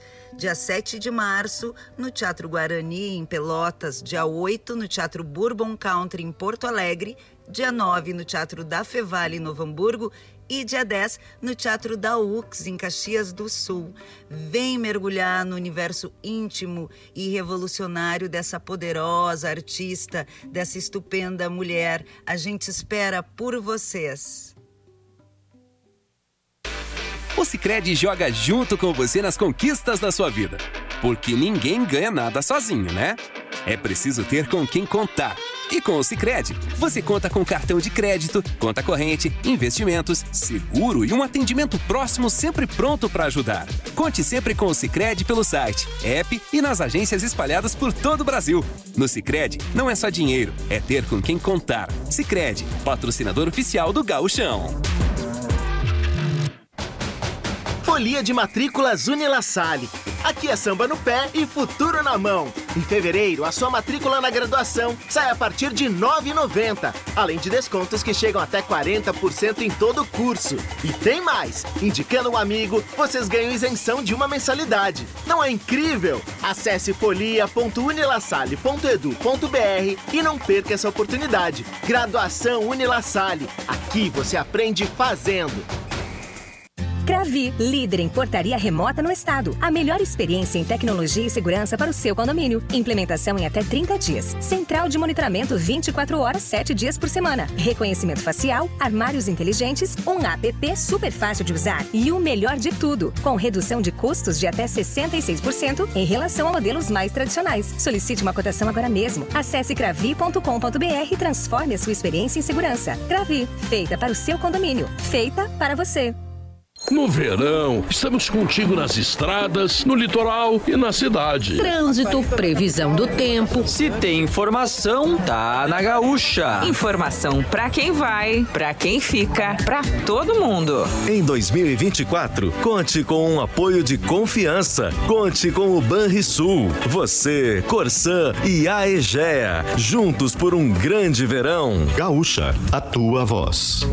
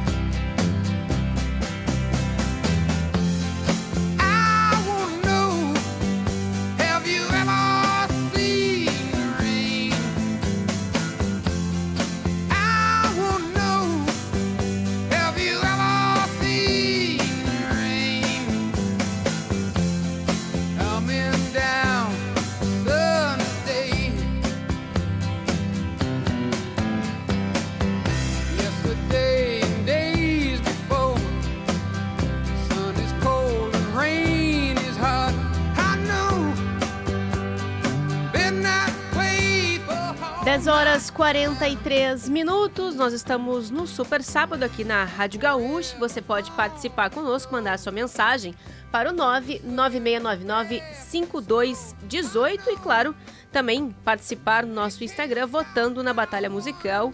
Estamos ouvindo agora Creedence Clearwater Revival, que está competindo hoje contra o The Who. Essa música aqui é um clássico, né? Have You Ever The Rain? Viu? Casei bem na hora. É? Foi friamente calculado, só que não. Mas é, ficamos aí, né, com essa. Por enquanto, né, PG? Creedence está. Tá, de vareio. Não, não vai perder mais. Não vai perder Não, mais, não, né? Tu, tu, tu Já- ganhou, né? Assim. Já ganhei, né? É. Eu tô bem, PG. O meu segundo programa, Super Sábado, segunda vitória. Segunda vitória Eu tô- ganha. eu- é que eu é tô bem, isso, né? tô Vem bem. de vez em quando, né? Mandinha café com leite. Daí a gente pensa, ah, qual que vai ganhar? Deixa pra lá. Ah, entendi, entendi. boa, boa, entendi. Tô brincando. Não, tá tô bom, tá bom. brincando. Não, Não, valeu, Laura tá invicta aqui no Isso Super é Sábado. coisa de, de, de perdedor recalcado. Eu tô recalcado aqui. Amanda Souza já conosco. Amanda. Bom, dia, queridos, tudo E bem? aí, Amanda, tudo bom? Bora falar de BBB um pouquinho, O atualizar a nossa audiência. O que tá rolando, um coitadinho do Alegrete? O Alegrete tá numa sofrência. Tá Tá, numa chorando, sofrência, tirou, a barba, perdeu a namorada. Como perder a namorada em quatro atos, né? Tirar acha- a barba, apresentar para ela. Amanda, tu não te parece que ele cresce? Ele cresceu porque ele foi muito genuíno, né, PG, na- nas, nas manifestações de sentimentos. Isso, assim. Ele chorou a namorada, claramente. Ele chorou, se mostrou muito respeitoso, compreensivo. Não, expôs é seus ele- sentimentos, ele ganhou né? Ele disse: Não, não vou conseguir ficar perto de ti. Não vou conseguir ter um relacionamento de amizade contigo. Agora eu gosto de ti. Ele foi muito franco. É. E isso conquista a audiência do BBB. Eu acho que sim também. A gente já tem esse programa no ar há 24 anos, mas parece que as pessoas entram lá e não entendem a receita. E o, o Matheus, por se entregar naquela dinâmica, ele captou É. a alma do jogo, como é que as pessoas gostam de perceber os jogadores aqui fora. E eu acho que foi um golaço Ele é um tirar a barba querido. e perder a namorada. eu também acho. Mas Tudo ele tá bem, ele tá sofrendo, sofrendo mas, ele, genuinamente, mas ele mas- se deu bem com É, essa história, tá? Embora esteja na mira da líder Raquel, né? Ontem, antes da festa, ela já, já indicou, já distribuiu ali as pulseirinhas pra Denisiane, pro Matheus e pra Alane. Então, pode ser que o nosso gaúcho enfrente o paredão, que vai ser formado amanhã, domingo. Vamos ver o que, que vai acontecer. Mas eu acho que ele tá bem. Se for pro paredão, que é, né, afinal de contas, uma consequência do jogo, pode ser que ele se livre, porque nessa última semana ele cresceu muito no jogo. E ele é mesmo. aliado do Davi, né? aliado do Davi, que, Que é um dos agora- favoritos, né? Favoritaço, protagonista do jogo, junto com a Isabelle. E nessa última festa de ontem, as adversárias mais fortes dele na casa, a Yasmin Brunet e a Vanessa Camargo, se renderam ao carisma do Davi. O que, elas fizeram? Então, muita coisa. Elas entenderam que ele talvez. Que, que talvez as pessoas fofoquem muito a respeito dele, que ele não seja esse monstro todo lá dentro. Elas estão começando a entender isso. O Davi não recebeu muito bem, tá achando que é falsidade. Enfim, a festa de ontem rendeu e tá tudo em GZH. Cobertura completa, o resumão, tudo lá. Aliás, posso chamar para minha coluna? Claro. Rapidinho aqui, mais uma, uma notícia importante. Regina Casé completa 70 anos agora no dia 25 e ela deu uma entrevista exclusiva para Renata Capucci do Fantástico, gente. Foi boa, né? Maravilhosa, vai ao ar neste domingo contando a sua receita de longevidade. Aliás, serve para todos nós, viu? Ela diz que o único jeito possível de ser feliz é aqui agora, não tem outra forma, ou seja, não dá para viver de nostalgia do passado. Que legal. Maravilhosa, né? Arrasou. Obrigado, Amanda. Obrigada, gente. Bom, trabalho, final de semana. Um beijo. Um beijo. Valeu, Amanda. Agora, 10 horas e 47 minutos. Programa. Nós estamos chegando ao fim quase, né, PG? Mas ainda, ainda temos atrações no Super Sábado. O Guri já está conosco? Guri de Já Uruguaiana temos já o tá? Guri? Nossa, Ainda não temos o Guri. Não tem problema, a gente ouve uma. O que, que tu acha? Eu acho da ótima Cíntia? ideia. Cíntia, a gente- os ouvintes estão adorando aqui, a gente está recebendo uma série de mensagens. Eu queria que tu dissesse pra gente. Agora, claro, tu tá te dedicando a esse show. Né, é, especificamente homenageando eles Regina, mas normalmente tu canta que tipo de som? MPB em geral, né? Isso, isso. Eu gosto de MPB, música brasileira, samba. Ah, trabalho com eventos, então, dependendo das demandas que surgem, a gente atende também, né? Legal, como é que te contrata? Instagram, Instagram, Instagram. isso, ali tem todos os meus contatos ali, o pessoal pode entrar que a gente responde por ali. Tá, Cintia Grebin que tá no Instagram. Bom, se colocar o teu nome, vai vir ali Vai, o, o uhum. Instagram, né? Se colocar separado, né? Cintia, espacinho, Isso. Grebin, vai vir Isso, ali. vai aparecer, Mas aham. é C Tonizer. Tonizer com Z. Isso. T-O-N-A-I-Z-E-R. Maravilha. E a Cintia é mãe, né, Laura? Da Mel Grebin, que foi uma sensação no The Voice de 22. Isso. Foi finalista, chegou na final, acho que ficou em segundo lugar. Ficou em segundo lugar. Ficou em segundo lugar, maravilhosa. Ela canta demais, né? E ela Exatamente. tem uma proposta mais pop, né, Cíntia? Isso, Um é. pouco diferente da tua proposta mais MPB, né? Ela gosta muito o quê? De Taylor Swift, imagino eu. Exatamente, ela gosta mais desse som mais internacional, das divas internacionais, assim, né? E a Mel tá se apresentando, tem A feito Mel, show. ela saiu do programa e ela tá com agenda de shows, mas a gente ainda tá num momento de, de formatação, assim, da carreira dela, Claro, né? claro. Porque ela tem 13 anos, né? Então 13 a gente aninhos. tem, tem tempo aí para estruturar as coisas. E ela também tem a escola, tem todos os envolvimentos dela de, de adolescente. Então a gente tá indo com calma, assim, para que ela também curta a vida dela e, e já não tão cedo, assim, comece numa, numa agenda profissional tão intensa. Até porque é né? uma rotina muito louca, né? Exatamente. É. Meu Deus, o, é. o momento ali do programa foi maravilhoso, né? A gente colhe muitos frutos assim bem positivos, mas a gente tenta como pais assim sempre ter em mente que ela é uma criança ainda, Claro. né? Que a gente tem Devagar com dor, como dizia a pra- minha avó. Exatamente. Vamos ouvir mais uma com a Cíntia? Vamos. Cantando Elis Regina, qual vai ser, Cíntia? como nossos pais. Ai, tinha que ter um Belchior. Maravilha. Não quero lhe falar, meu grande amor, das coisas que aprendi nos discos. Quero lhe contar como eu vivi e tudo que aconteceu comigo. Viver é melhor que sonhar. E eu sei que o amor é uma coisa boa. Mas também sei que qualquer canto é menor do que a vida de qualquer pessoa. Por isso, cuidado, meu bem. Há perigo na esquina. Eles venceram e o sinal está fechado para nós que somos jovens. Para abraçar seu irmão e beijar sua menina na rua. É que se fez o seu braço, o seu lábio e a sua voz. Você me pergunta pela minha paixão. Digo que estou encantada com uma nova invenção. Eu vou ficar nessa cidade. Pois vejo vivendo no vento um cheiro de nova estação. Eu sei de tudo na ferida viva do meu coração. Já faz tempo eu vi você na rua, cabelo ao vento, gente jovem reunida. Na parede da memória, essa lembrança é o quadro que dói mais. Minha dor é perceber que apesar de termos feito tudo, tudo, tudo isso que fizemos, ainda somos os mesmos e vivemos como os nossos pais. Nossos ídolos ainda são os mesmos e as aparências não enganam, não. Você diz que depois deles não apareceu mais ninguém. Minha dor é perceber que apesar de termos feito tudo, tudo, tudo isso que fizemos, ainda somos os mesmos e vivemos. Ainda somos os mesmos e vivemos.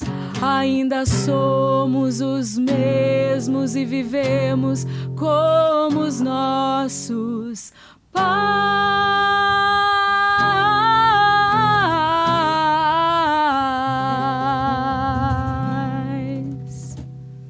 Coisa mais linda, Mel. Cíntia, olha, eu, eu, eu realmente, assim, te escutando, eu, eu- primeiro que eu tenho que me segurar pra não começar a cantar e estragar tudo, né? Porque essa música, ela parece que pede que a gente cante, né? E, nossa, perfeito. A interpretação da Cíntia tem uma. é, A tua voz tem uma suavidade, né, Cíntia? Claro, como tu disseste, não é um cover da Elis. A Elis tem outra entonação, né? Outra maneira de colocar. Tu entende muito mais disso que eu. Mas a tua interpretação, que tem uma. eh, eh, Não sei, tem uma delicadeza, assim, na música, é muito bonita. Ficou linda demais. Linda mesmo. Linda Dia mesmo. 8 é o show, né? Isso, já 8 Quem de quiser março. comprar já consegue. Já, já está disponível no e-commerce ali do Sesc. E nas minhas redes sociais a gente está sempre postando o link ali onde o pessoal pode já entrar e direcionar direto para comprar. Perfeito. Cíntia Grebin, muito obrigado. Gente, obrigado pela apresentação Nós de que vocês aqui. agradecemos Foi muito ótimo, nós adoramos. carinho. Os ouvintes amaram. Que bom, que bom. E esperamos todo mundo, esperamos vocês, nossos convidados Com todo lá prazer. No Sesc, No Teatro 8 de. Sesc, em Canoas. Isso. Obrigado, Perfeito. Cíntia. Obrigado, parabéns Muito pelo obrigada, trabalho. Cíntia. Muito, Muito obrigada obrigada. mesmo. E nós vamos agora pra Uruguaiana, né? Infelizmente, né? Ai, ai, ai, ai, ai. O que que tá trazendo pra gente aí, guri? Bom dia. Nossa, que barbaridade. Che, mas olha que recepção esse relincho, né, Che? Quando eu chego, barbaridade. Quero mandar um abraço aí, Che, pra Cíntia e pra Mel, que já Abraço. cantaram, já cantaram comigo no meu show também, é verdade. Ah, é, guri? É verdade. Olha aqui, o PG, só tu que não cantou comigo até hoje. É Tu já viu que todo mundo que vai aí já cantou comigo? É impressionante. Barbaridade. Canta muito a Cíntia, né? E a Mel também. Um abraço pra Mel, viu? Olha aqui, ó, dia 8, então nós estamos lá no Sesc de Canoas prestigiando. Ah, que bacana. Pois olha, antes que tu me perguntes, Che, onde eu fico alegrete, não, onde, que música que eu vou escolher, eu, o artista, eu gosto muito do Credense aí, porque ele canta aquela música, não me perguntes onde fica o alegre, não me perguntes onde fica o alegre, segue o rumo do teu coração. É verdade. Tá muito Mas boa que essa. barbaridade. Tu sabe que, então, meu voto vai pro Credense. Tu sabe que terminou o carnaval, rapaz, e a gurizada tá agora de volta às aulas, tio. É, tá tudo enlouquecido. Voltou o meu, a realidade, tenho- né, Guri? Acabou, acabou É a festa, verdade. acabou a, Mel- folga. a Mel já, a Mel já tá também no, no- no- no A Mel já tá quase acabando a folga já- dela já também. É, o meu sobrinho, mas eu, eu fico impressionado com a lista de, de- de que pedem, né, Che? O meu sobrinho lá na lista de material, ele é pequeno, né? Tinha até purpurina. Vem cá, Eu, eu pretendo, cá, Che, tu tá te matriculando numa escola de samba, porque, pelo amor de Deus. Não, porque tem o lado bom e o lado ruim da escola, né? A gente sabe, o lado ruim é o lado de dentro, o lado bom é o de fora. Que barbaridade. Mas eu, eu me lembro do meu tempo de piar, rapaz. O tempo eu gostava muito era do recreio, né? Pá, o recria que eu gostava. tio. Só que tinha uns colegas meus que levavam dinheiro para comprar o salgadinho na cantina, né? Fandango, milho pano, sei lá. E, e a minha mãe, rapaz, me mandava um lanche no Tupperware, aquele sanduichinho de bolacha Maria, tu conhece? É, claro. Tu bota uma, tu bota uma margarinazinha dentro das bolachas e pronto, fica um sanduíche de bolacha Maria. Que bárbaro. Os guris tudo comendo pastelina. É verdade. E os outros tudo bolacha. Não, e- não, e quando tu tinha um dinheiro pra comprar, né, che? Bah, e aí tu tinha que dividir com um monte de gente, rapaz. Quem nunca abriu uma bala escondida no meio da sala de aula? Não, é? É assim, eh, eh, não sabe o que é missão impossível, che. É missão impossível. Tu abriu um pacote de bala no meio da aula, Deus, livre, todo mundo queria, che.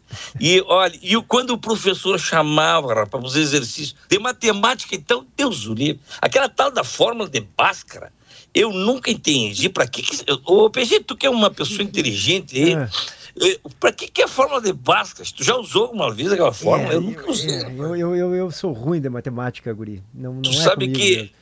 E o Licurgo, eu, eu, o Licurgo, numa aula de, de química, eu me lembro que o professor perguntou para ele quais as principais reações do álcool. Ele respondeu: "Li- ligar para ex. é. Fa- é, é, ficar com gente feia e escrever tudo errado no WhatsApp. É, as reações do álcool. E pior que é verdade mesmo, né? Che? Não, o- o licurgo, mas é que o licurgo não se concentra, né? Eu falei pra ele, licurgo, até o suco de laranja é mais concentrado que tu, rapaz, não dá.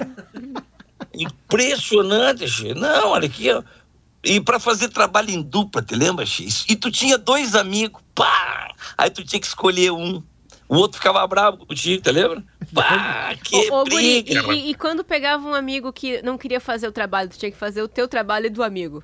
É. Pá, essa é a pior viagem do mundo, né, Che? E aí tu ganha a nota, da- e o outro ganha a nota junto contigo e tu que te esborrachou todo. Tu fica num sentimento de raiva. um- um- é. bravo, né, Che? Aí tu diz assim, não, na próxima eu não vou fazer nada. Pronto, aí toma zero os dois, né? Claro. Assim, não é o outro que vai fazer, né? Tá Outra coisa que.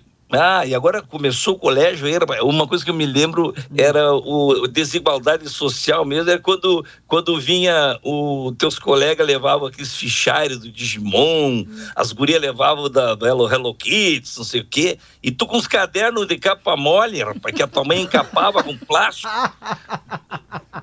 Pá, que coisa!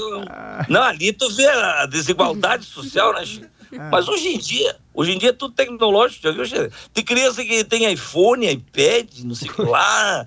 Eu que eu tinha de mais tecnológico era um lápis de tabuada, rapaz, é verdade. É verdade. Chegava na metade do ano, eu só sabia até a tabuada dos cinco. Claro, tu vai apontando aquela porcaria, vai ter... Ô, guri, estourou tudo aqui, guri. Bom fim de Tá semana, bueno, viu? Chico? Um grande abraço pra vocês aí, Chico. beijo. Amanhã nós estamos lá em Cachoeirinha, num show bacana lá no Parcão de Cachoeirinha. Legal. Um abraço. Um abração, obrigigado. E aí, PG? Vamos pro Ganhei, resultado né? da batalha musical deste super sábado. Com 73% dos votos, claro, Creedence vence a batalha. Laura Becker é a nossa campeã. Isso aí. Toca o som, sobe. Ah, isso aí é lindo, hein? Fortunate Son. A música do Forrest Gump. Do Forrest Gump, vários outros filmes de guerra, né? Exatamente. Principalmente quando aborda a guerra do Vietnã, É. enfim, toca em Toca tudo. essa música. Toca um pouquinho aí, a gente vai se despedindo, Laura. Foi um prazer estar aqui contigo. Igualmente, PG. Bom resto de fim de semana pra ti. Um beijo pros nossos ouvintes e, claro, um super sábado. Tchau. Tchau, tchau.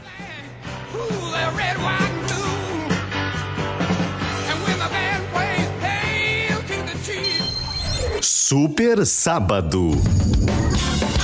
Prazer em ouvir rádio. Parceria Santa Massa e Stock Center.